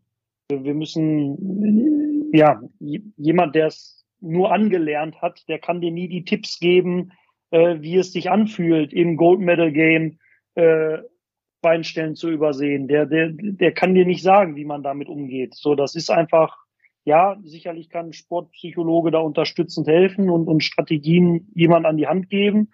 Aber ähm, ja, was Lars so gerne sagt. Ne? Ich, ich stehe hier vorne vor euch ähm, und äh, erzähle euch einem, wie ihr es machen sollt, weil ich die Fehler schon alle gemacht habe. Und so ist es leider. Und, und diese Leute brauchen wir ähm, und die müssen wir langfristig binden und halten. Äh, und davon bra brauchen wir mehr, dass natürlich wie auch bei den Spielern die besten Coaches sind aktuell in den besten Ligen und es ist natürlich erstrebenswert oder wäre natürlich schön, dass natürlich auch extrem hochqualifizierte äh, Coaches in den unteren Bereichen sind, um natürlich schnellstmöglich Sprünge äh, zu ermöglichen.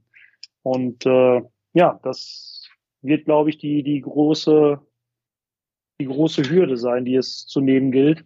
Ähm, klar, und dann ja, adaptieren. Adaptieren, gucken, was, was verlangt wird von uns als Schiedsrichtern, was, was, was die Teams, was die Spieler wünschen, äh, wohin soll sich unsere Sportart entwickeln, ähm, dass, dass wir einfach zusammen dieses Produkt verbessern und nicht, okay, die machen das, die machen das, sondern was, was wollt ihr? Was, was verlangt ihr? Austausch. Das, das ist, glaube ich, das, das A und O. Ähm, nicht, nicht zu sagen, ja, wir wollen es jetzt so machen, sondern was wird verlangt? Welche Standards sind gewünscht? Wie weit soll die Technologie gehen? Und so weiter und so fort. Und dass wir dann einfach, ja, uns anpassen, ähm, und sich natürlich, ja klar, das Ganze entwickelt. André dann machen wir zusammen das Produkt besser. Das Produkt Eishockey, unsere Sportart. Danke, bleibt unbesiegbar. Passt auf auf euch. Und ich möchte nochmal unterstreichen, wie, wie elementar wirklich Schiedsrichter sind und Schiedsrichterinnen. F für mich ist das eines der größten Entwicklungspotenziale, die wir auch noch haben. Wir haben ganz viele Entwicklungspotenziale im Sport, in, in unserer Sportart, aber das ist eine, eine, eine fundamentale Ent Entwicklungspotenzial. Und ich hoffe, dass da immer noch mehr und mehr junge Frauen und Männer da zu finden, Schiedsrichter und Schiedsrichterin zu werden. Wie gesagt, Achim, andere, passt auf auf euch, bleibt unbesiegbar und wir hören uns. Karl, du auch. Danke dir.